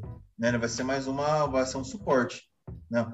Jace Mind Sculptor, né? Jace, o escultor de mentes. Carta cara, carta joga Modern muito bem, joga outros formatos, mas Commander é realmente uma carta dentro dos 99, né? Então, é, a carta pode ser forte, mas não necessariamente ela é boa pro seu deck. Ou no formato do Commander, né? Isso mesmo, bem lembrado. Bom, gente, antes de eu falar o sexto e último erro comum que os jogadores cometem, eu queria lembrar você, se você está ouvindo nosso podcast, mas ainda não segue a gente no nosso Instagram, arroba comandeiros com dois M's. E a gente também tem um canal no YouTube. Ajuda a gente a crescer lá no canal do YouTube. Se inscreve lá, comenta nos vídeos, dá engajamento pra gente. Vamos fazer com que a gente cresça, por favor. Se você curte o nosso trabalho aqui, ajude a gente a crescer. E agora chega de enrolação, vamos para sexta, sexto e último erro. Não seja o último erro. A gente poderia fazer uma lista enorme aqui de erros que a gente vê que são comuns. Mas também, para não ficar falando muito sobre isso, a gente listou somente seis. E o sexto é você colocar quantidades incompatíveis com o deck de ramps e de terrenos. A gente já falou pra caramba de terreno lá. Foi um dos erros que a gente mencionou, mas eu queria reforçar ele aqui. Seu deck é um deck, sei lá, que seus custos de criatura, você montou um deck de elfo, que os seus custos de criatura é no máximo 3 manas, e você vai lá e me bota 40 lands no deck. Você tá pensando que você vai dar um monte de draw de land que você não precisa. Daí você fala, ah, eu tô zicando, meu deck tá flodando land, meu deck não tá funcionando. Óbvio, olha o que você fez, você precisa de tanta land? Não precisa, até porque os elfos geram mana também. Ou você não bota ramp, e daí você, tipo, não tira terreno, demora... Você demora 5 turnos para fazer uma mágica de custo 5 não faz sentido. Você tem que. Uma mágica de custo 5, você tem que fazer ela no terceiro ou no quarto turno, entendeu? Tipo, você tem que fazer uns ramp, tem que botar ramp o suficiente no seu deck. para que os ramps venham também. Né? Mas também não colocar ramp terreno demais para que eles não venham quando você não precisa deles. Então, o balanço de mana é muito importante. Se você tem um deck de 3, 4, 5 cores, obviamente você precisa colocar mais manas e mais ramps mais ramps eficientes, pedras de mana, né? Você vai ter que colocar mais. Não adianta você tentar fugir disso. Se você tá com deck de uma, duas cores, decks com custo de mana, com CMC médio do seu deck é mais baixo, você coloca menos, senão você vai ficar dando draw do seu deck de land de ramp quando você não precisa, né? Lembrando que se você tem um deck monocolor, o ideal é que se você vai colocar ramp, você coloque ramp mesmo, ou seja, cartas que tiram mana do baralho e coloquem em jogo, não use pedra de mana. Pedra de mana é algo que a gente usa quando a gente tem um deck de mais cores, né? De forma geral, pode depender da estratégia do seu deck, mas de forma geral essa é a maior dica. Então, tome cuidado, tipo, use a quantidade correta. E novamente é o que eu falei também lá na, nas dicas de terrenos. Se seu deck tá zicando muita mana, não necessariamente é falta de mana e de ramp. Às vezes pode ser falta de, de ali de suporte no seu deck, falta de draw card, ou sei lá, ou seu deck está com custos muito altos. Não monte um deck também só com mágica de custo 6, 7, 8, né? Você precisa começar a jogar desde o começo do jogo. Você precisa ter no seu deck mágicas de custo 1, 2 e 3 também tá? 6, 7, 8 é importante você ter, vai ser útil no late game, que são aquelas cartas que vão cair e fazer um efeitão, mas você também precisa ter cartas ali de custo 1, 2, 3 para que você jogue em algum momento outras coisas, né? Então, toma cuidado com o balanceamento de terrenos do seu deck. Sim, é, o Fran falou uma coisa importantíssima, tipo, o número mágico que a gente falou que é 35, né? A partir daí você faz pra mais ou para menos. Aí o cara vai montou um deck que o CMC médio dele é 4 alguma coisa, e tipo, tem 32 terrenos. Você não vai jogar. Tá? Você pode pedir Mulligan 40 vezes, aí vai vir três terrenos no Mulligan, depois você não compra mais. Ah, eu tô triangulando é, meu deck, mas ainda assim tá zicando. É, porque a zica é na, na mula que montou o, o deck. o deck. Ah, o, o, problema é o usuário, o problema não é o deck. É, desculpa, desculpa, eu fui mal educado. O problema é o usuário que não soube fazer a montagem correta das, das peças do seu deck. Então, assim, pessoal, tem que fazer, a, a, voltando ao pilar dos terrenos, tem que fazer a, a, a conta certa, tá? É, não tem número certo de ramps num deck, a gente não vai ficar falando, ah, coloca 10 ramps, ah, coloca 8 ramps, depende muito do seu deck. Mas é, você não pode colocar uma coisa incompatível. Então, assim, teu deck tem um CMC baixo, você pode se dar a liberdade de ter um pouco menos de terreno. Você tem o seu, seu deck tem um CMC alto, você tem que colocar mais terrenos e é fim de papo. Querer depender de sorte no Magic não vai dar certo você vai ficar irritado e ficar falando, putz, por que, que eu não consigo jogar? Porque você errou aí a, a, a, a continha aí dessa do, dos terrenos, né? E de ramps, baseado na estratégia do deck. Tá? Isso vale também para outras coisas, né? A gente falou de terrenos incolores com habilidades, né? Ah, eu vou colocar 20 terrenos aqui com habilidade. Putz, e esse terreno é incolor, a grande maioria. Cara, zicocor. Não vai jogar né? Você tem os terrenos aí, mas você não tem como fazer aqueles terrenos gerar as manas que você quer, né? Então, tomar bastante cuidado na hora da estratégia do deck com ramps e terrenos. Isso aí é uma grande dor de cabeça tá? na hora de montar um deck aí, quando você faz isso aí errado, né? E a frustração vem muito fácil. Exato. E assim, gente, não adianta jogar Magic, jogar assim, que eu digo em alto nível, jogar assim, para ganhar, né? Se você quer minimamente ganhar algumas partidas, tem que gostar um pouco de matemática. Você tem que fazer conta percentual. Você vai ter que brincar um pouquinho com números ali, de probabilidade, percentuais, etc. Se você não gosta de números, talvez Magic não seja o jogo para você. Ou provavelmente você vai ser um jogador que vai depender muito da sorte. As partidas que você vai ganhar vai depender muito de sorte. É, um ponto, Hugo, que a gente acabou não falando, que é, é, aquele jogador que é apegado a uma carta, que aquela carta não é boa pro deck dele, mas ele é apegado, ele gosta daquela carta. Eu confesso que eu ia falar sobre esse ponto, mas eu achei melhor não falar, porque isso vai contra um princípio meu que eu tenho no Commander, que é ok, tudo que a gente falou é para tentar maximizar seu deck para que ele fique melhor. Porém, o Commander ele é feito para diversão, no fim das contas, né? Tirando, obviamente, quem joga o Commander competitivo, né? Tem lá o CDH, que é para quem joga competitivo. Estamos falando do Commander de cozinha. E se aquela carta te faz feliz, mesmo que ela não seja da sinergia do seu deck e tudo mais, ok, bota ela no deck, ela te faz feliz, ela te deixa a partida divertida para você, legal. Só recomendo que você não tenha um percentual alto de cartas simplesmente divertidas no deck, tá? Minha recomendação. Monta o deck com a estratégia legal, bota, sei lá, uma, duas, três cartas que vão ser só divertidas para você, que daí pelo menos elas vão vir, vão ter, tornar divertidas. Vai ser legal, você vai curtir elas. Se tem muita carta só divertida no deck e não tá ganhando, talvez não seja o deck exato para você. Você tem que procurar um outro deck que seja mais divertido de forma geral e ainda assim seja bom. Você vai achar provavelmente alguma estratégia assim. Eu só colocaria talvez um adendo na no deck de diversão, é quando ele é, a carta é antissinérgica. Aí o coração. Aí, aí, aí a coração não, não pode mandar, não, porque se for muito antissinérgico, ele vai te atrapalhar o jogo, né? E aí aquela cartinha que você tanto adora vai começar a te irritar, né? É, daí monta outro deck e bota ela, né? Se, se ela for anti-sinérgico, ou seja, se ela for exatamente o contrário do que seu deck faz, é, daí monta outro deck, coloca ela. Você vai se divertir com o outro deck. Daí ela vai estar tá lá no outro deck que ela vai. No, minimamente a carta não pode te atrapalhar. Vai, vamos colocar assim, gente. Você faz o que você quiser com o seu deck, mas gosta de uma carta, você ama aquela carta, mas minimamente ela não pode te atrapalhar, né? Eu vejo muitas vezes a galera coloca uma carta porque gosta dela, uma carta tá mais atrapalhando do que ajudando, né? Se ela, se ela simplesmente for um peso morto, já tá valendo. Se ela for um peso morto e te divertir, beleza, tá valendo. Agora, atrapalhar, daí já ser uma âncora, daí já, já complica, né? Considerações finais, Hugo, pra gente ir embora. Bem, gente, é, com, como falamos aí, né? Esse é o nosso guia pra, da montagem. A, a gente espera que vocês tenham entendido os nossos pilares e se servir como base para vocês, uma, pelo menos uma, um dos pilares servir como base para vocês montarem os seus decks, pra, eu acho que já estou já muito satisfeito, né? ajudamos bastante o pessoal aí, né? Exato. Uh, é. Então, assim, se vocês têm alguma dúvida sobre algum dos pilares, uh, quer que a gente fale mais, quer conversar com a gente, entre em contato com a gente lá no Instagram, no arroba comandeiros, entra com a gente em contato no YouTube, que a gente vai querer te ajudar, tá?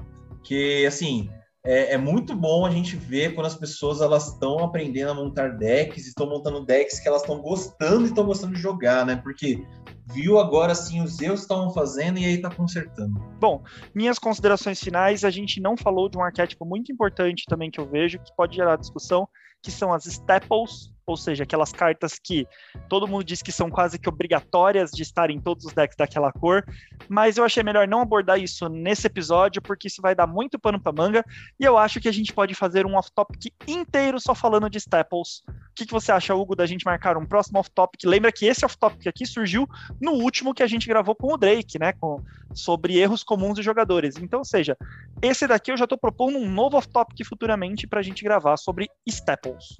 Eu gostei, porque a gente pode começar até esse próximo tópico, esse próximo episódio com a seguinte pergunta, né? O que é uma staple? Né? Porque não onde vivem, do que se alimentam. É, onde vivem, do que se alimentam. Como uma carta vira uma staple, né? Devo, devo vender um rim para comprar uma staple no Commander? Será que staple é só carta cara? É, acho que tem muita dúvida aí sobre Staple, faz parte da montagem do deck. Muita gente, quando tá entrando no Commander, é, encontra essa barreira falando que Commander é caro, que você precisa das Staples, etc. E será que precisa mesmo? Será que dá para substituir? Será que você precisa ter todas as Staples? Enfim, assunto para um outro podcast, um outro off-topic. Se você quer ouvir esse, esse podcast falando sobre Staples, a gente falando groselha sobre Staples, comenta, fala assim, quer, Francisco, Hugo, quero um podcast sobre Staples, falem sobre isso, por favor. Senão eu não devolvo a mãe de vocês que eu sequestrei. Ou, né, que quer um sobre terrenos agora. Vamos falar sobre terrenos aí, que, que o negócio tem mais assunto aí. Ah. Bom, então ficamos por aqui, galera. Até o próximo podcast. Até mais. Até a próxima, pessoal.